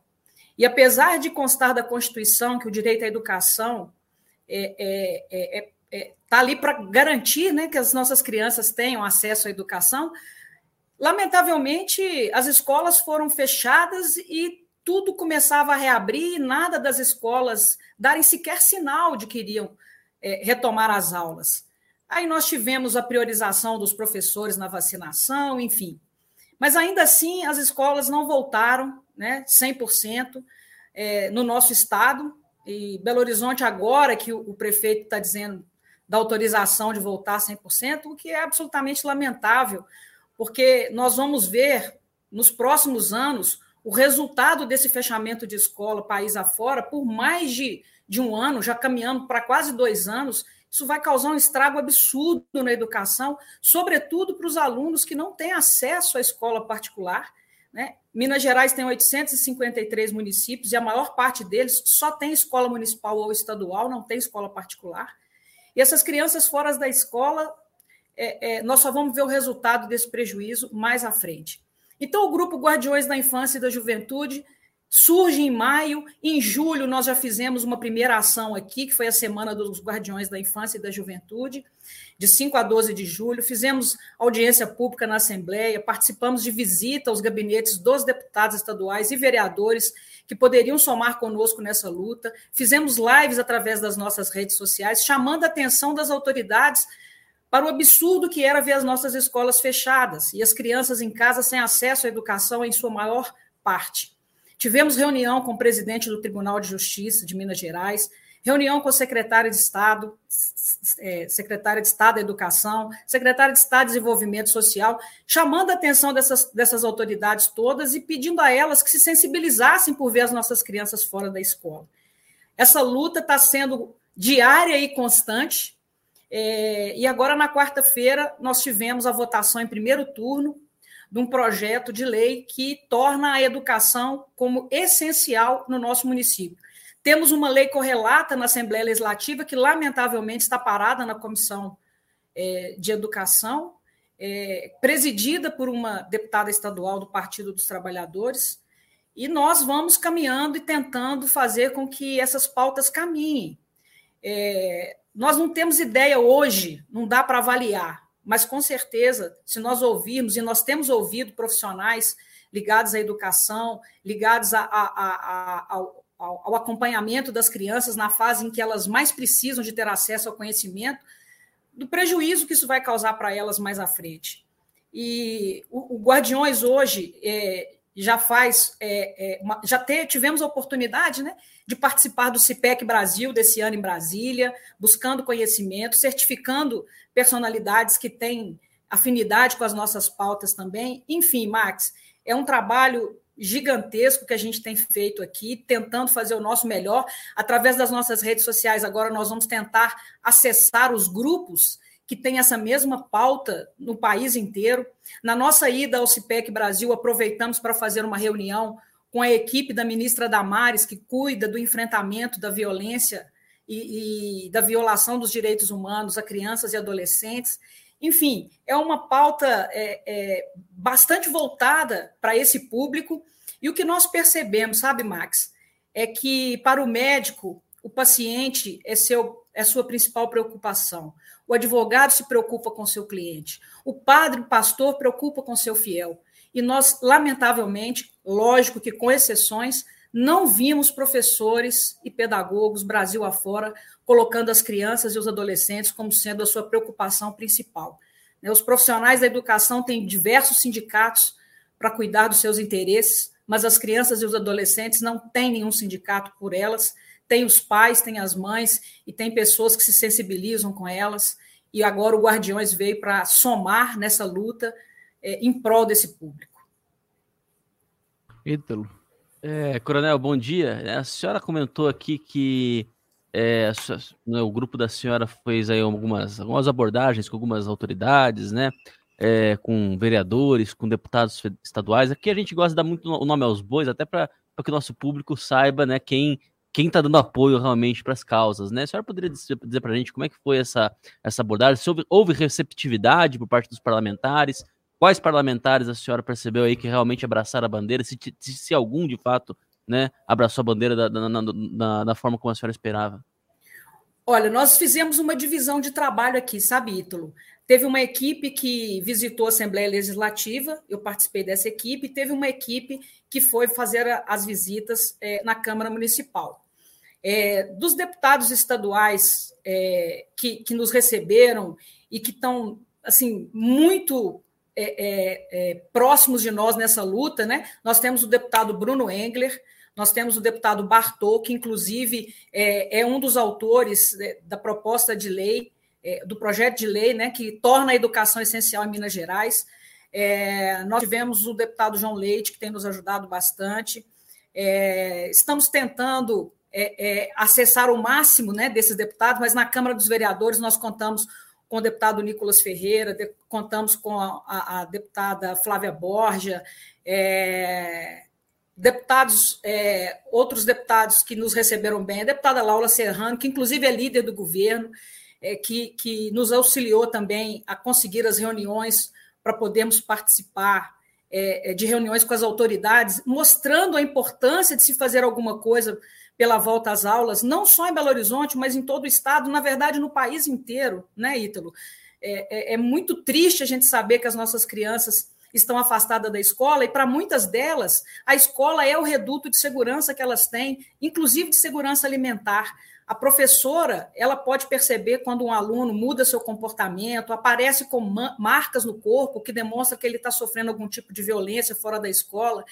Muitos alunos só têm a escola como, como sendo a melhor alimentação que eles fazem no dia, e tudo isso está sendo é, retirado das nossas crianças de maneira geral, e, sobretudo, né, e o pior de tudo, para as crianças que têm mais vulnerabilidade social e alimentar no nosso país. Perfeito. Carlos. Eu só queria. É, Coronel, como vai? É, Bom dia, professor Carlos. Satisfação, satisfação toda nossa. Não, é, eu, eu acho que esse projeto tem uma, uma grande felicidade que eu gostaria que a senhora comentasse, que é exatamente dois pontos centrais sempre muito atacados né, pela, pela esquerda, que é a, a escola em si, no ambiente de liberdade, e o outro fundamental, que são as igrejas. Então, eu, eu queria que a, que a senhora comentasse exatamente por que né, a liberdade dessas, dessas duas condições fundamentais, né, que tanto atinge a questão da racionalidade humana pela educação de uma maneira direta e outro tratamento da alma, né, da condição espiritual, que sem uma coisa e sem a outra não, não existe um homem completo, uma pessoa completa, né? Na verdade, professor, nós estamos vendo as nossas liberdades de maneira geral serem atacadas. Né? Não só a nossa, nossa liberdade de culto religioso né, e da acessibilidade das crianças a uma sala de aula, inclusive com, com são preceitos, são princípios, é, é, são direitos garantidos na nossa Constituição. E o que a gente percebe é que nós estamos numa verdadeira luta do bem contra o mal. Essa luta ela, ela é uma luta espiritual, na verdade, uma guerra ela já ultrapassou os limites de ser uma, uma, guerra ideológica ou uma guerra política que o nosso país atravessa. Então, é, pelo menos na minha opinião, e ainda podemos, né, pelo menos, dar a nossa opinião, eu penso que quando se ataca esse, sobretudo o direito ao culto, né, que é o que fortalece a, o nosso espírito e nos deixa é, em condições de enfrentar as demais lutas do dia, principalmente a família também, né, valores como a nossa família, isso só vem para poder enfraquecer o cidadão, o indivíduo, né, é, é, enquanto partícipe do, do, do, da sociedade brasileira. E, na minha opinião, sabe, professor, isso tem método. Né? Fazem de tudo para nos dividir, porque dividindo nos enfraquecem, nos enfraquecendo, é, nos conquistam, nos derrubam. Mas se eu posso dizer alguma coisa para os nossos ouvintes e os acompanhantes aí do Terça Livre, não vão conseguir não vamos desistir da nossa luta, vamos prosseguir. Tem dias que a luta é mais árdua, tem dias que a gente é, é, é, fica um pouco mais triste de ver quanta, quanta atitude arbitrária sendo adotada país afora, sobretudo por gestores é, é, estaduais e municipais que elegemos, né, ou digamos que a maioria elegeu, porque afinal é, somos um país democrático, ainda somos, e espero que continuemos, e confio que continuaremos sendo, é, essa luta é uma luta diária e às vezes é, é, é, é, uma luta que desgasta, cansa, mas desistir não é uma opção, não será uma opção. Podem ter certeza, vamos continuar lutando, né? É, juntos nós somos mais fortes, né? Nenhum de nós é tão bom quanto todos nós juntos. Então vamos prosseguir nessa luta. E, e se eu disser, se eu pudesse dizer alguma coisa para quem nos acompanha nessa manhã, eu diria: fortaleçamos-nos na fé porque o indivíduo que pratica e professa a sua fé, seja em qual religião for, ou ainda que não seja em nenhuma, mas que crê que existe um Deus que olha por nós, a nossa força vem daí. A nossa força é, é espiritual e essa luta nós vamos vencer. Afinal de contas, né, quem pode contra uma sociedade que tem a Deus como referência, né, que luta pelo seu país, né, pela sua pátria, sobretudo pela sua liberdade e pelas nossas famílias. Então, é uma luta que eu diria e considero ganha. Pode demorar um pouco mais, mas vamos ganhar. Muito bem. Coronel, muito obrigado por estar aqui com a gente. Né? Quero agradecer muito a sua participação aqui no nosso boletim da manhã do Terça Livre. O Max, eu agradeço. Eu gostaria de fazer como dois últimos registros rápidos. Claro. Que o Guardiões teve uma participação agora recente é, na solicitação e numa cobrança firme até ao nosso governador Romeu Zema para que vetasse um projeto de lei que foi aprovado na nossa Assembleia Legislativa, implantando a ideologia de gênero em Minas Gerais. Né? O nosso governador Romeu Zema, seguindo compromissos de campanha que assumiu conosco, ele vetou o projeto e agora o nosso trabalho é pela manutenção do veto na Assembleia Legislativa de Minas Gerais. E, e a nossa, as nossas redes sociais estão aí à disposição, Guardiões da Infância e da Juventude no Instagram, Guardiões Infância Juventude no Facebook. Nossa intenção agora é buscar país afora com grupos, grupos correlatos conosco para se somarem e podermos trabalhar em prol desse grupo. É, eu, eu, diria a você que é, essa força que nos une nos fortalece todos os dias, Max. Nós estamos à disposição aqui em Belo Horizonte para os grupos que quiserem nos, nos acionar, né, para que nós possamos lutar país afora, em todas as assembleias legislativas, se preciso, na Câmara Federal, no Senado, para que a educação seja considerada atividade essencial e que nenhuma hipótese mais nós tenhamos escolas fechadas, porque isso é atentar contra a geração que vai cuidar do nosso país no futuro. Muito obrigado à equipe do Terça Livre por nos dar essa oportunidade e continuamos aqui à disposição sempre que precisarem. Eu que agradeço, parabéns pelo trabalho né, que você fez aí em Belo Horizonte, continua fazendo, tem muita coisa para fazer. Né, e um bom final de semana para você, Coronel. Muito obrigado. Bom final de semana a toda a equipe e a todos aqueles que nos acompanham nessa manhã. Um grande abraço a todos. Um abraço. E olha, voltando a falar da questão de economia, né, vocês vão, vão, vão entender na, nas análises por que, que isso aqui tem tudo a ver com economia. Nesta semana, o presidente Bolsonaro vetou um projeto de lei que previa a oferta né, gratuita, supostamente gratuita, gratuita com muitas aspas, de absorventes para estudantes de baixa renda, mulheres presas ou em situação de extrema pobreza. Desde então, o chefe do executivo vem sendo atacado por movimentos feministas, pela esquerda e até por integrantes pasme, né, do MBL, que se gestão liberal, né? Só para se ter uma noção, a estimativa da Câmara dos Deputados era de que os absorventes seriam distribuídos a mais de 5 milhões de mulheres ao custo de aproximadamente 84 milhões e meio de reais ao ano. De acordo com o PL, o recurso viria do SUS e do Fundo Penitenciário Nacional. No veto, o presidente da República afirma que os absorventes não se enquadram nos insumos padronizados pelo Sistema Único de Saúde e, portanto, não se encontram na Relação Nacional de Medicamentos Essenciais, o RENAME. O escarcel por causa desse veto foi grande, mas esse mesmo escândalo não foi visto em 2013. Né? Olha só que interessante. Quando Dilma Rousseff vetou a isenção de PIS e COFINS para produtos de higiene pessoal. Além de absorventes, Dilma também vetou a isenção de imposto para fraldas e escovas de dente. A queda no preço seria de 9,25%, favorecendo o acesso de famílias de classes I, E e A, né, de classes D e E, perdão, a esses itens. Olha, eu sei que para muita gente acaba é, é, esse tipo de pauta ela acaba sendo mais emotiva, né? mas é, é, é importante trazer objetividade na hora da, da gente analisar e explicar essa a, questão. A objetividade é o seguinte, o, o, o, Max, isso não é obrigação do poder público providenciar para as pessoas. Me desculpa. Isso não é obrigação do poder público, ou seja, do nosso dinheiro, né? é, financiar para as pessoas. Se você quiser fazer uma doação para pessoas carentes, como de produtos de, de, de, de, higiene, pega o seu dinheiro, vai lá, compra os produtos e faça uma doação. Tá certo? É, faça isso. Porque é, o, problema, o problema está no princípio, né? Segundo o qual é obrigação do poder público pegar o dinheiro das pessoas, das outras pessoas, com isso, comprar as coisas, sabe-se lá que preço, né? E daí como voltar a distribuir para as outras.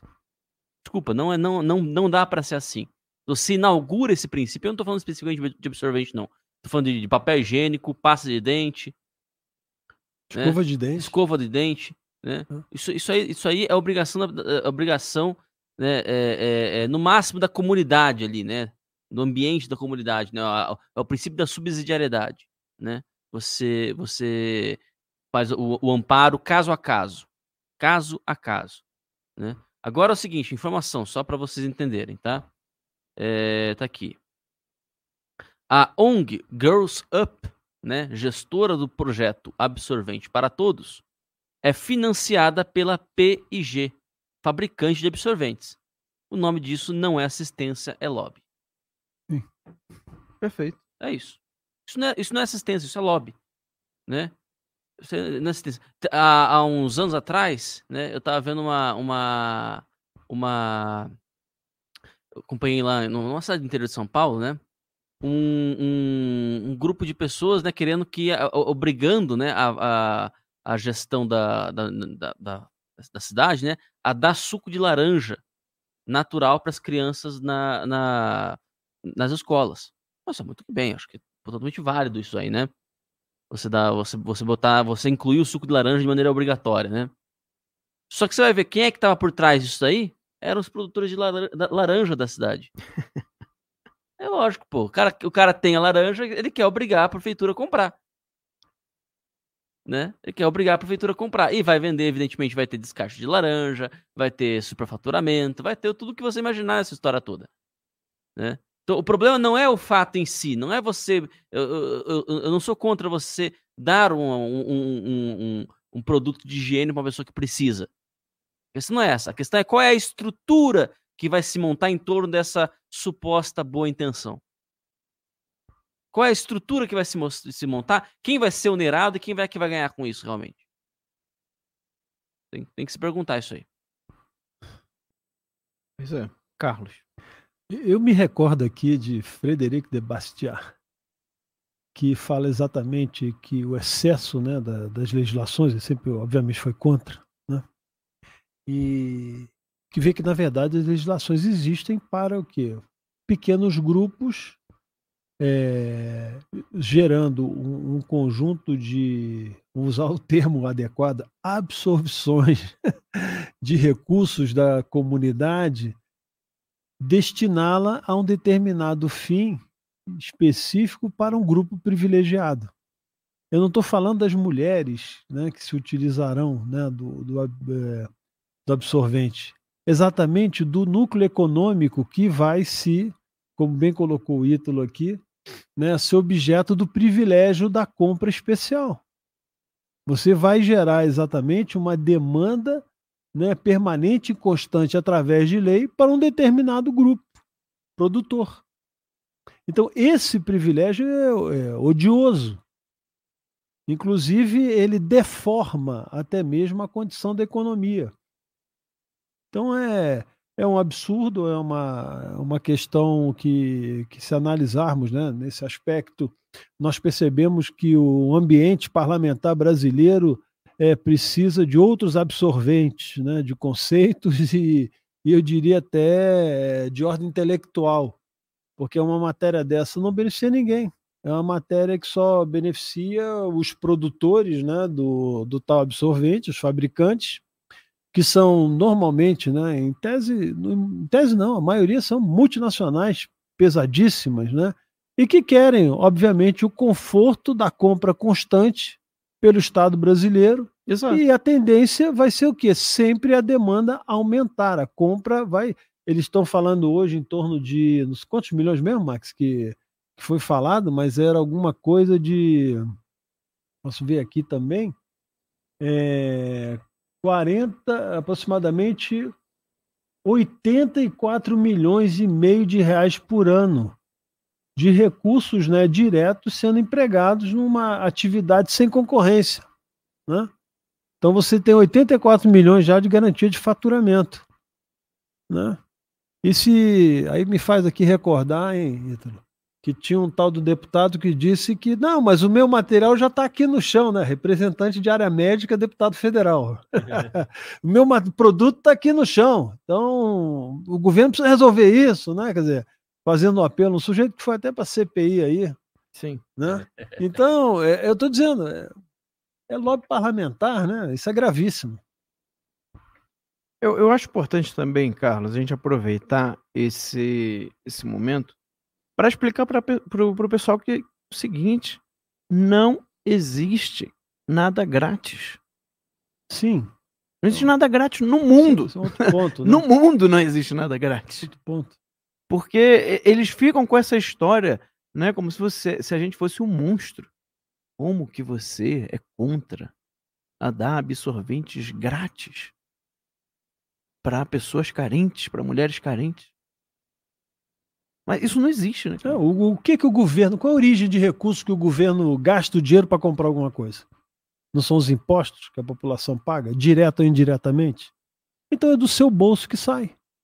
Não existe, no, o governo, no Estado, o governo, ele não produz absolutamente nada Nada. Ele tira recursos da área produtiva e aplica na direção dos seus interesses mais mesquinhos ou, eu diria, como é que chama, demagógicos possíveis.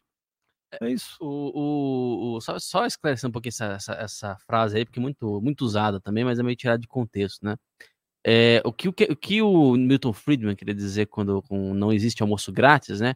É que é o seguinte: para produzir o almoço, é, custou pelo menos o trabalho de uma, de uma pessoa. Ou você mesmo, né, que foi lá e plantou e não sei o que, não sei o que, colheu e, e, e fez o seu próprio almoço, né? Ou de uma outra pessoa, né? que pode ter te vendido isso, ou pode ter te dado, mas mesmo quando ela te dá né, de maneira gratuita, né, aquilo custou para ela. Aquilo custou para ela. É, é nesse sentido que existe, que ele diz que aquilo é, não existe em almoço gás. É porque alguém tem que trabalhar para produzir. Alguém tem que trabalhar para produzir. Ou ela trabalha de graça, né? E no caso custa para ela, ou outra pessoa lhe paga para ela produzir. É isso aí. Né? Então... Sim, não tem saída. É, gente, é, não, não, não é mundo da fantasia aqui. Isso é muito importante as pessoas tirarem esse imaginário fantasioso que a esquerda colocou na cabeça das pessoas e entrar no mundo real. Não existe nada gra de graça. É, é só ver um filme de máfia, cara. É, Pô, não, você vai Max, entender. Quando só. o cara faz um favor pro outro, vai ter a contra. Vamos lá. Não, mas isso, mas isso, desculpa, cara, só, só, só, só, Não, mas essa, essa questão, esse exemplo, o, o Max, é o seguinte: é, é, é, a questão não, não, não tá na, na questão da reciprocidade. Sim, né? não, eu entendi. Né? Eu não, entendi. Não, não, tá, não tá na, na, na, reciprocidade. Então, a questão é assim, ah, vai ter, vai ter um custo depois, vai ter um, um não, retorno. Não. É, é, o tempo gasto, é o, tempo, é o tempo gasto. gasto. É, por exemplo, há, há, uns, há uns anos atrás, eu vi um professor universitário do PCB, Partido Comunista Brasileiro, né? Dizendo que, ah, não, mas você, ah, você é livre para ir e vir. Ah, mas você, para ir para uma cidade a outra, você tem que pagar. Eles usam isso como argumento para dizer que você não é livre para ir, ir e vir. Mas vai né, andando. Né, né? Não, mas a, a, a, aí, aí, mas a lógica é a seguinte: aí a, contraposição é simples. Ó. Bom, tem que pagar, por que, tem que pagar? Porque das duas, uma. Ou você vai. É, é, ou o motorista está trabalhando de graça, ou alguém tem que pagar por ele. Exato. Né? Se ele está trabalhando de graça, ele é um escravo.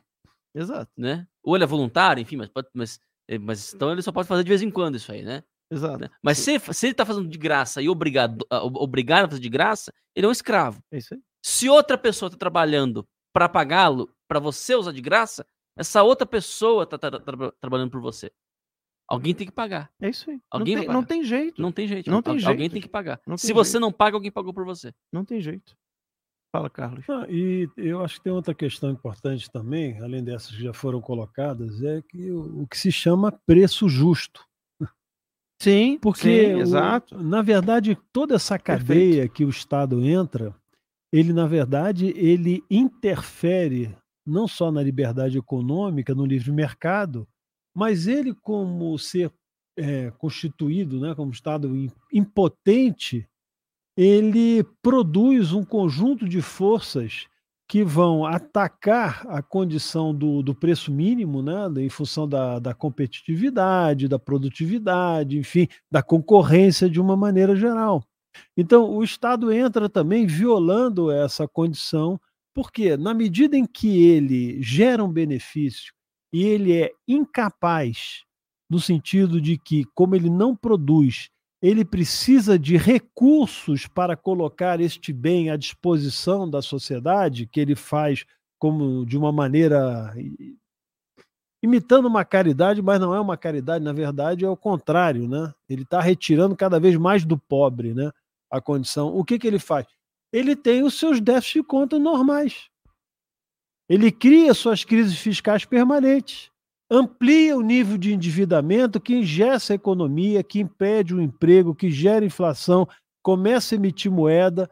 Repito, amplia o endividamento, sobe o custo do dinheiro interno, quer dizer, no caso, juros.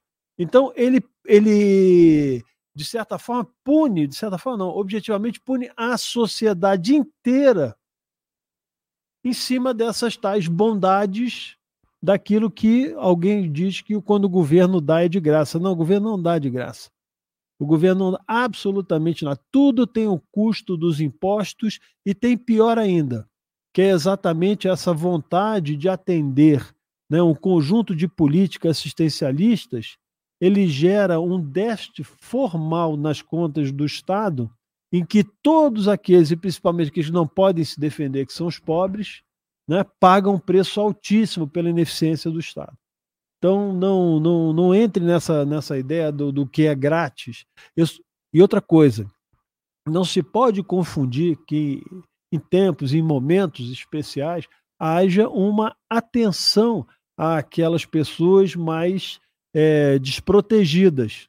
Mas isso não significa que você precisa endividar o Estado, ao contrário, você pode fazer políticas públicas sem gerar uma cultura assistencialista de Estado de forma permanente e deficitária que, é, de certa forma, vicia toda a economia e não faz que ela saia desse ciclo vicioso mesmo, que é a realidade brasileira, inclusive do da madame aqui que, que vetou né, escova de dente, absorventes, etc. E foi. Aqui sacava vento, né? Queria, queria inventar uma tecnologia. Mas aí, aí não teve escândalo, né? Não, aí não teve problema não, nenhum. O escândalo ela foi. Tava, ela estava salvando a economia do Sim, Brasil. Não, o escândalo foi o próprio governo dela, né, que destruiu Exato. a economia, sofreu o impeachment e não, e não teve a capacidade de mostrar a tecnologia de sacar vento. Agora, o Fabrício Oliveira falou aqui uma coisa que eu acho muito interessante, Ito. Inverteu o argumento de quem está falando que o Bolsonaro não tem coração, né? Que tá... Vamos inverter o argumento? A Tabata Amaral não é da bancada Lema? O Lema não é dono da Americanas, da Ambev, né? O que, que é 84 milhões de reais por ano para o Lema? Nada. Ah, então, senhor Lema, o senhor não tem coração? Por que, que o senhor não faz a doação? Né? Ele tem o Instituto Eleva também, de educação. Estou né? me lembrando aqui. Tem... Ou seja, Sim. 84 milhões para ele não é nada. Nada. Então, por que, que o, o, o, Lema não, não faz então a doação? Ele não tem coração também? Não, e junta, junta é, é, o, o Lehman, junta a Bírio Diniz, que é um dos financiadores do Renova BR, que foi o curso que, que formou a Tabata Amaral. O MBL. Eles não estão falando tanto. Faz uma caixinha ali entre o pessoal do MBL e faz uma doação. Junto com o Lema, junto com essa galera, pronto. Resolve o problema. Resolve o problema. Justamente. Ou ele não tem coração. Sabe, é, é, é muita hipocrisia, muita hipocrisia por parte desse pessoal, né? E depois ainda querem pagar de liberar. É impressionante, cara. Impressionante. E, e, e outra coisa, eles fazem um apelo de colocar na relação nacional de medicamentos especiais. Desde quando né, poder uma, uma, uma atividade tão essencial e importante, que inclusive não tem recursos suficientes para atender pessoas que demandam medicamentos especiais que não estão na lista, que precisam entrar na justiça e que fica lá na gaveta da ministra Rosa Weber. Me lembrei aí de um caso né, gravíssimo, né, de um tratamento de câncer que não, não foi resolvido, inclusive a paciente morreu, e querem dar absorvente. Pois é. Olha, é, vamos dar uma, uma pausa né, no, no, no, nos assuntos né, sérios e aqueles que deixam a gente revoltados né, no país. Vamos falar um pouquinho de comédia. Né? O, o, pessoal do canal Hipócritas, tá? o pessoal que sempre tem vários vídeos aí de humor, né, tirando aí várias sacadas com a política atual. Eu acho que é, dá aquela leveza, né, com aquele sarcasmo que é típico deles, né, dá aquela leveza do dia da gente, que a gente consegue sair um pouco e até rir um pouco com toda essa loucura que está acontecendo. Eles estão com uma peça que estreia hoje no canal Hipócritas. Tá? Então, para assistir, basta você fazer a assinatura aí nesse endereço que está aparecendo aí na tela, né, aqui embaixo, né, o canal hipócritas.com.br. Tá? Então você tem que acessar a plataforma deles assinar para você ter acesso a essa essa peça. Né? Eu acho que vale muito a pena, tá? Vale muito a pena você assinar, porque primeiro para apoiá-los e segundo, né, que é, inclusive é mais importante ainda, né, é uma linha de frente da guerra cultural. A gente precisa entrar, ocupar os espaços e olha, através do humor, através do humor a gente consegue passar muita informação, muita coisa importante para as pessoas que talvez num debate como esse não conseguiriam aí pegar né, a, a, as informações, não conseguiria ter um, um, uma compreensão profunda do tema. Então, o humor é uma ferramenta usada há milênios na, na humanidade, né, importantíssima. Então, a gente, o pessoal da direita, o pessoal conservador, precisa usar essa ferramenta. Eu acho que o canal Hipócritas hoje é um dos que mais tem usado né, de maneira muito magistral. E na, a peça ela conta a história de um jovem que, por estar perturbado com a pandemia, toma medidas irracionais para se proteger.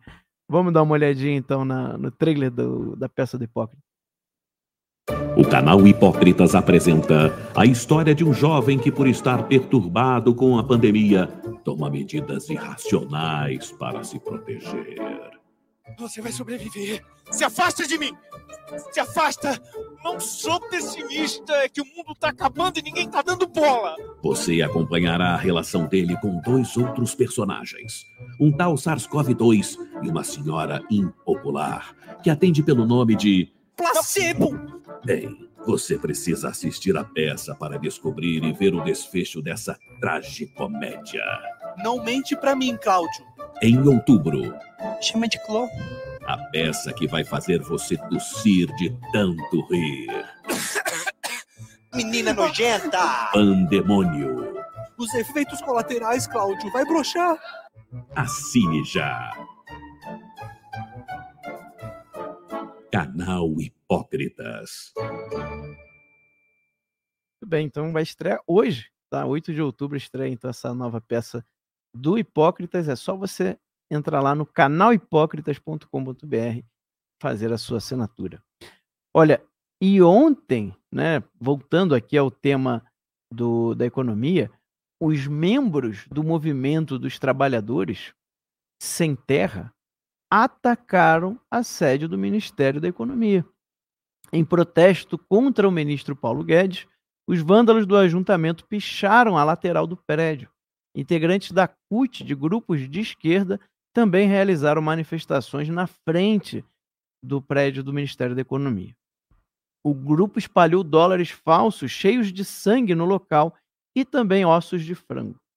O ato ocorreu depois da notícia que o ministro possui uma offshore no exterior. No Brasil, ter uma empresa desse tipo não é crime, desde que seja declarada Receita Federal, como é o caso do Paulo Guedes. Após o caso da offshore vir à tona, a Procuradoria-Geral da República abriu uma investigação com a finalidade de saber se o ministro teria se beneficiado por ocupar cargo público. Carlos Dias, eu fico pensando se tivesse uma manifestação e o pessoal pichasse o prédio do STF. O que será que ia acontecer? Cara, eu acho que eles deviam pichar o sítio de Atibaia, cara. Entendeu? Eu acho que se alguém roubou o dinheiro deles, alguém fez alguma coisa com o dinheiro do país, é, como eu, eu já repeti, eu, perdão, já disse aqui, vou repetir. Eu prefiro um Chicago Boy do que um Odebrecht Boy, do que uma. Como é que chama aquela outra lá? Aquela construção. Camargo Correia Boy, entendeu? É JBS Boy. É, que esses pessoal, essas pessoas aqui, esse pessoal da esquerda, patrocinou em detrimento do povo brasileiro.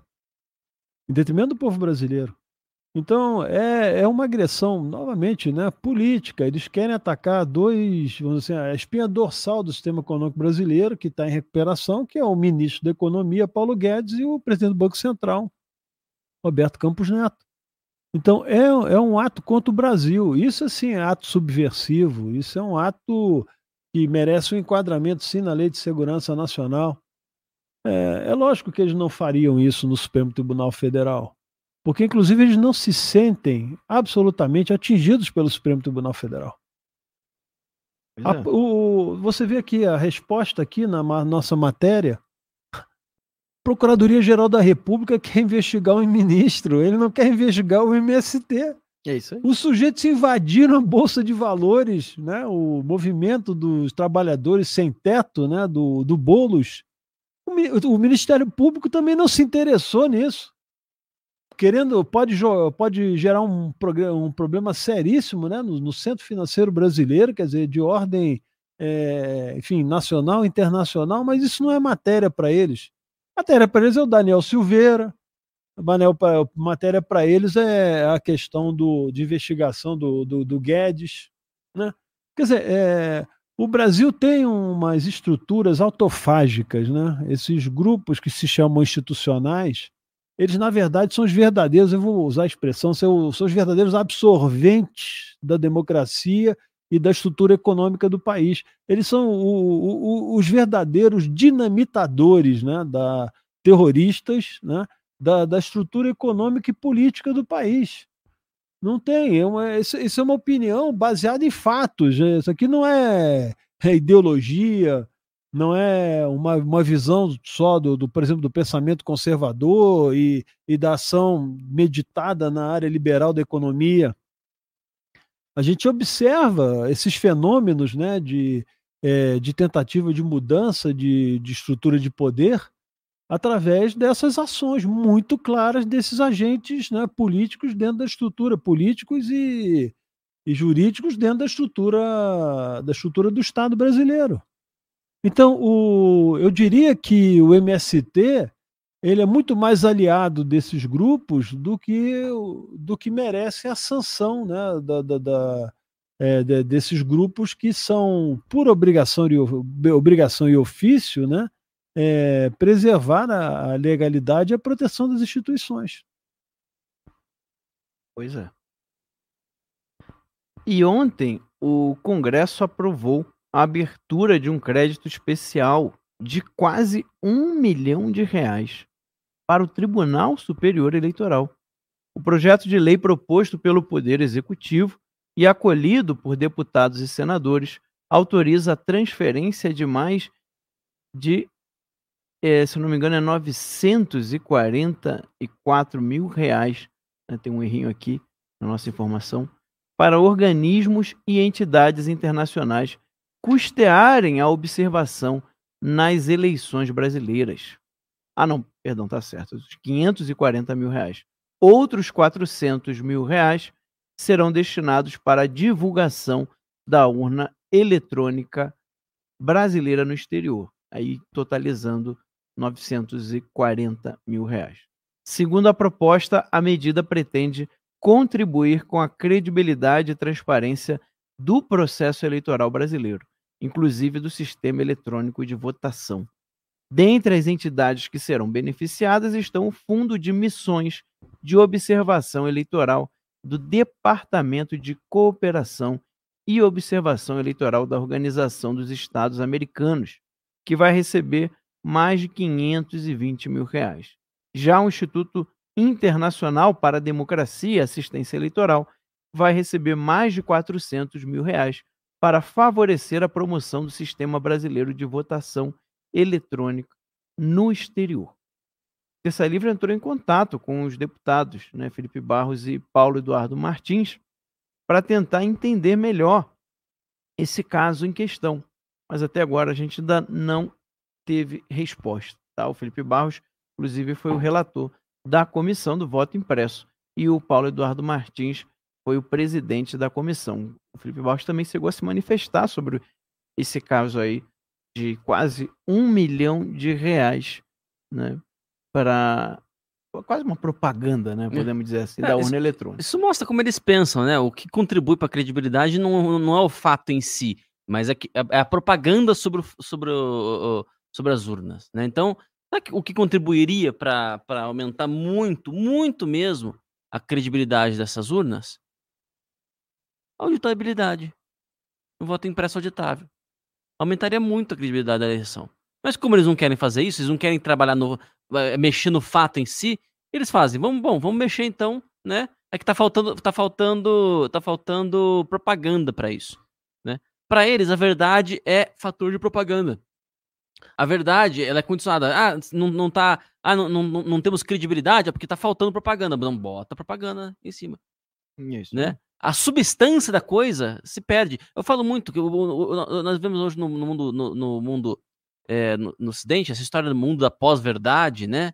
É, é, é, a falta de apego à substância da coisa, o quid das questões, né? O que é que nós, do que é que nós estamos falando? Do que é que nós estamos falando efetivamente? Se você começa a fazer essa pergunta, o que é de fato isso? E você busca realmente com espírito de verdade, né? Não tem, não, não tem narrativa, não tem propaganda que, que, que, que mude né, o que você quer é, é, descobrir. Não tem, não tem propaganda que mude isso. Porque a verdade dos fatos é uma só. Você reconhece que você não conhece a verdade dos fatos, que você está buscando a verdade dos fatos, né? Você, você se blinda com relação às propagandas.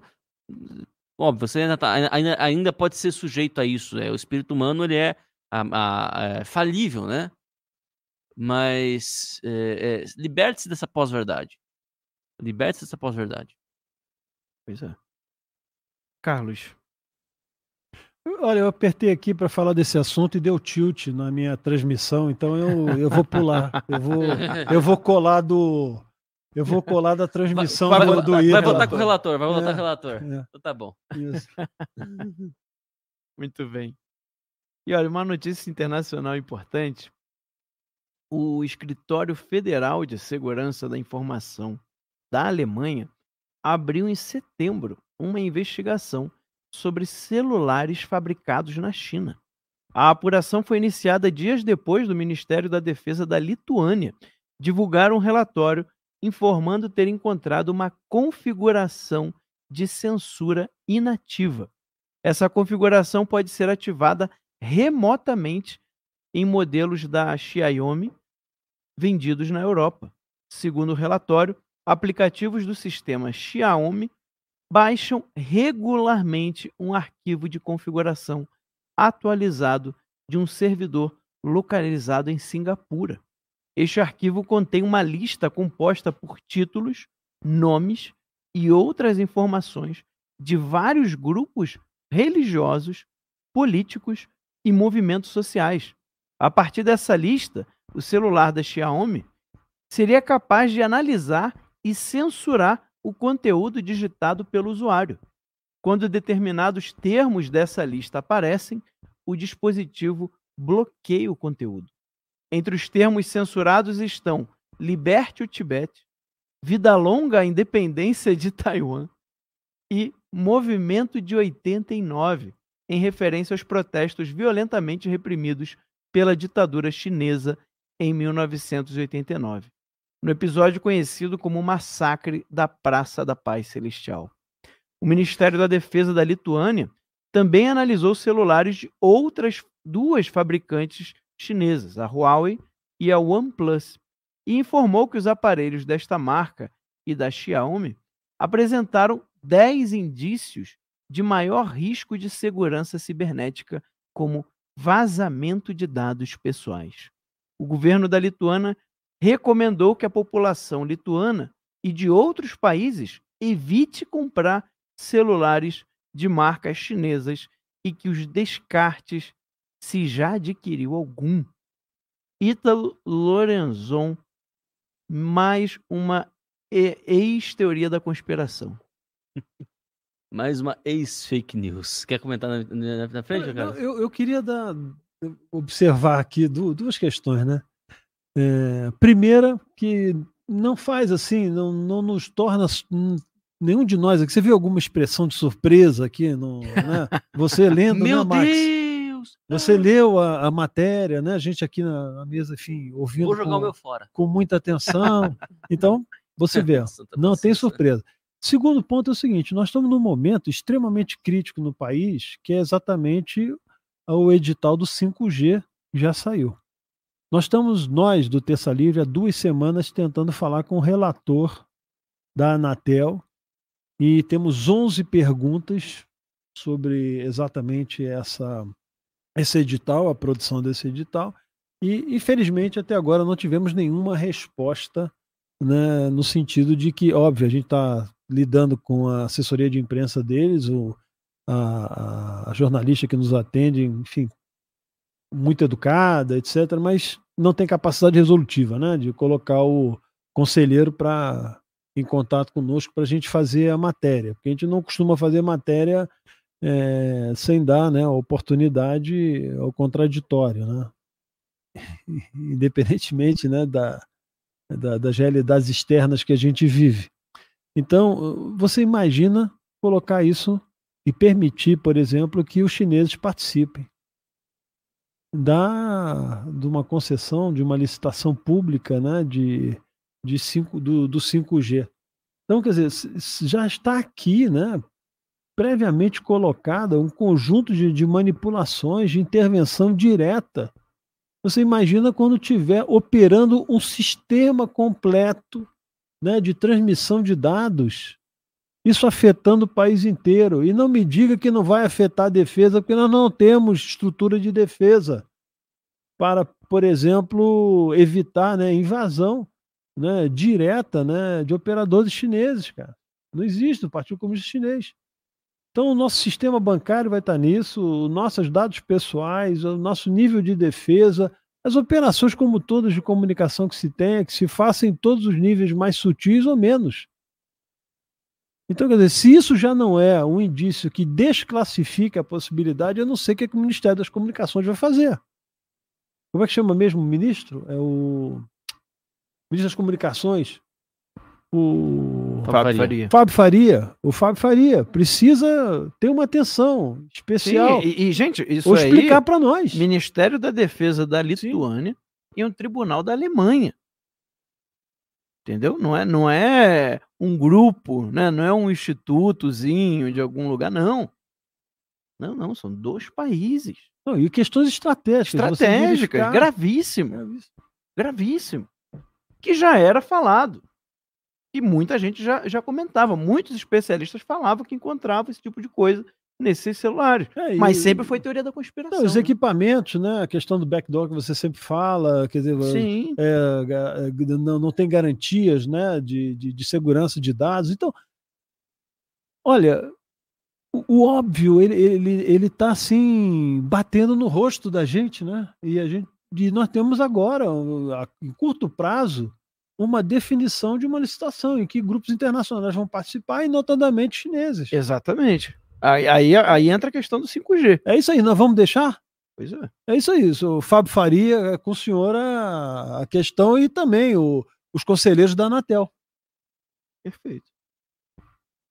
E ontem um grupo de advogados de Brasília protocolou no Conselho Federal da OAB um pedido de afastamento do presidente da ordem, o advogado Felipe Santa Cruz.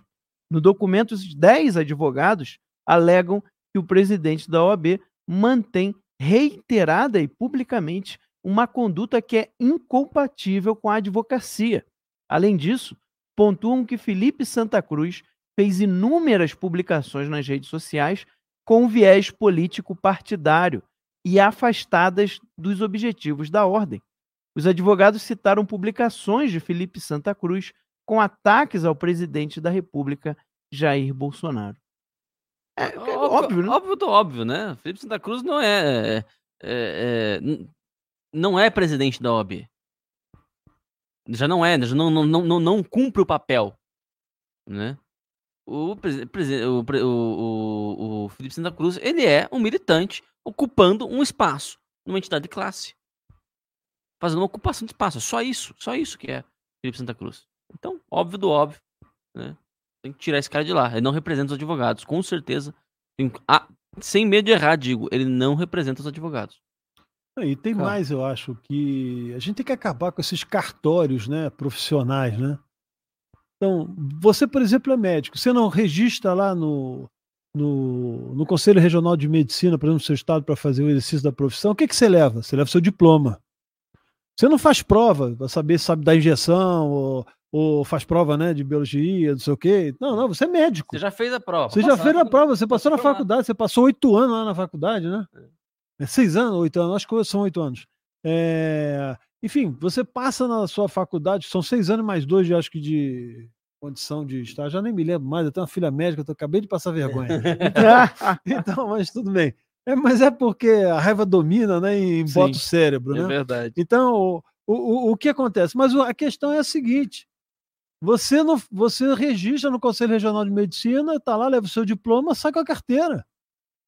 Agora, para ser advogado, você precisa pagar a OAB, você precisa fazer prova. Para ser, ser presidido, e quem tem autoridade para dizer que você é advogado ou não é um Felipe Santa Cruz da vida, de uma, de uma seccional da OAB? Quer dizer, onde está a liberdade de exercício profissional? Porque, na verdade, inclusive, a Constituição veda que você seja obrigado a se filiar a qualquer, qualquer instituição, qualquer instituto qualquer associação que não seja por livre e espontânea vontade. Então, se você resolveu, infelizmente, na sua vida, de querer estudar direito, você é obrigado a se filiar depois para poder fazer o exercício profissional. Você pode passar com elogios altíssimos, ser reconhecido como um grande estudante, formado. Se você não passar na prova da OAB, você não pode exercer o. Não, não pode ter o exercício livre da advocacia. Então, na verdade, tinha que pegar uma lei e acabar com isso. Você pode sim, então, quer se associar, ganha mais respaldo, é, vamos dizer assim, do campo profissional, é, você tem uma certa seletividade de pertencer a um grupo.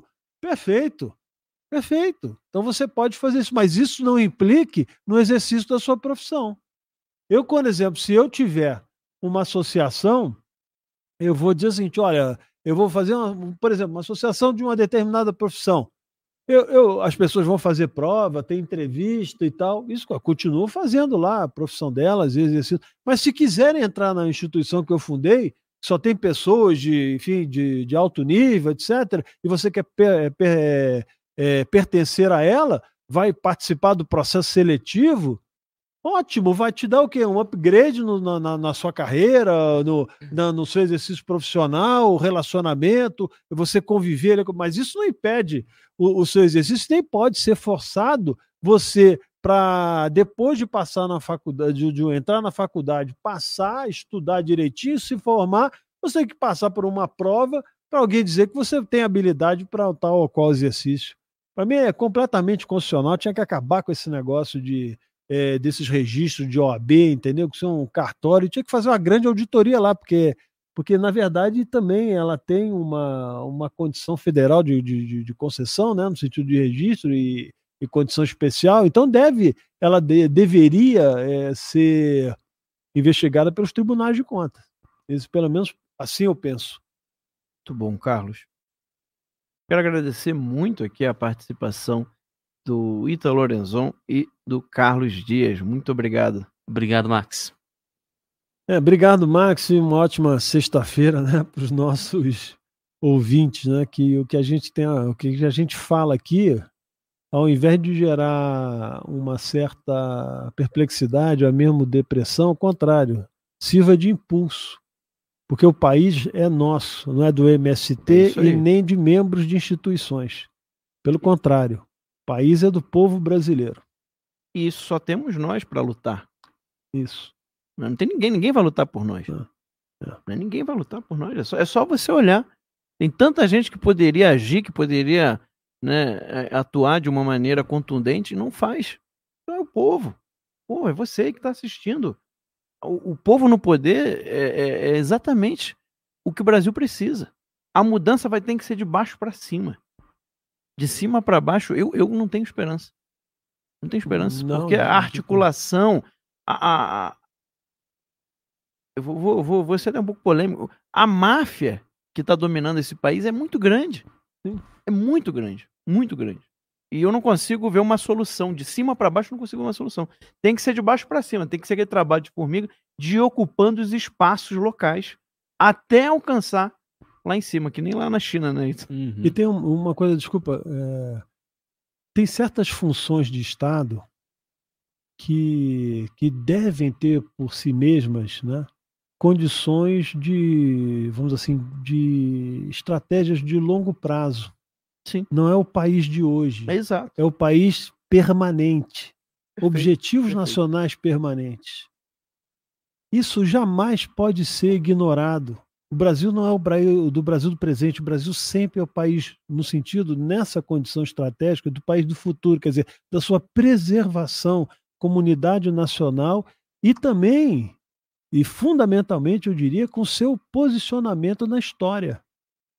Então, são vocações que nós não podemos, não podemos, eu, eu, eu- eu diria assim, é, rejeitar. Rejeitar. São coisas que são inalienáveis, inalienáveis. E o Brasil está banalizando tudo isso. O conjunto das estruturas superiores, né, de, de todas as instituições de maneira geral, são pessoas muito aquém da dimensão e da grandeza da nação. É isso aí. Então, o povo brasileiro precisa chacoalhar essa turma. Precisa dizer, olha, gente, vocês estão aí, vocês têm uma capacidade intelectual, exposição, tudo, poxa, é, vamos usar não para comer lagosta e pedir ressarcimento no Senado, depois no caixa do Senado. Olha, Carlos, acho que já tem aí o prefácio do artigo da, da próxima semana. hein? Essa fala foi muito boa. Tá Perfeito. Muito bem, pessoal. Quero agradecer muito aqui a nossa audiência, aqui todo palavras de carinho, palavras de apoio de vocês. Vocês são a força do Terça Livre, tá? Terça Livre não tem ninguém além de vocês. Ninguém. Ninguém mesmo. A gente, não, a gente não tem com quem contar, a não ser com vocês, com a nossa audiência. Então é por isso que a gente faz sempre esse apelo. Não deixa de assinar o tercalivrejuntos.com.br. A gente está aqui numa luta praticamente isolado na mídia. Tá? Estamos lutando praticamente sozinho. Óbvio que tem outros, mas somos pouquíssimos se você comparar com todo o cenário né, da, da de, de, comunicação, de veículos de comunicação. Né? A gente é um pontinho, mas a gente não quer desistir, a gente quer continuar lutando até o fim. Então, para isso, a gente precisa do seu apoio, da sua ajuda, da sua colaboração. Entra lá, tercalivrejuntos.com.br, faz uma assinatura, dá uma assinatura de presente para alguém, faz uma doação. Vamos fazer o Terça Livre crescer para a gente chegar mais longe e continuar lutando juntos pelo nosso país. Muito obrigado pela sua audiência. Lembrando que às 15 horas a gente volta com o Zoeira da Tarde com a apresentação do Anderson Braz. Às 20 horas tem o Boletim da Noite com a apresentação do Cássio Freitas e a participação do nosso jornalista Alan dos Santos, trazendo aí as principais notícias do dia para vocês. Muito obrigado, um bom final de semana para vocês, fiquem com Deus e até mais tarde.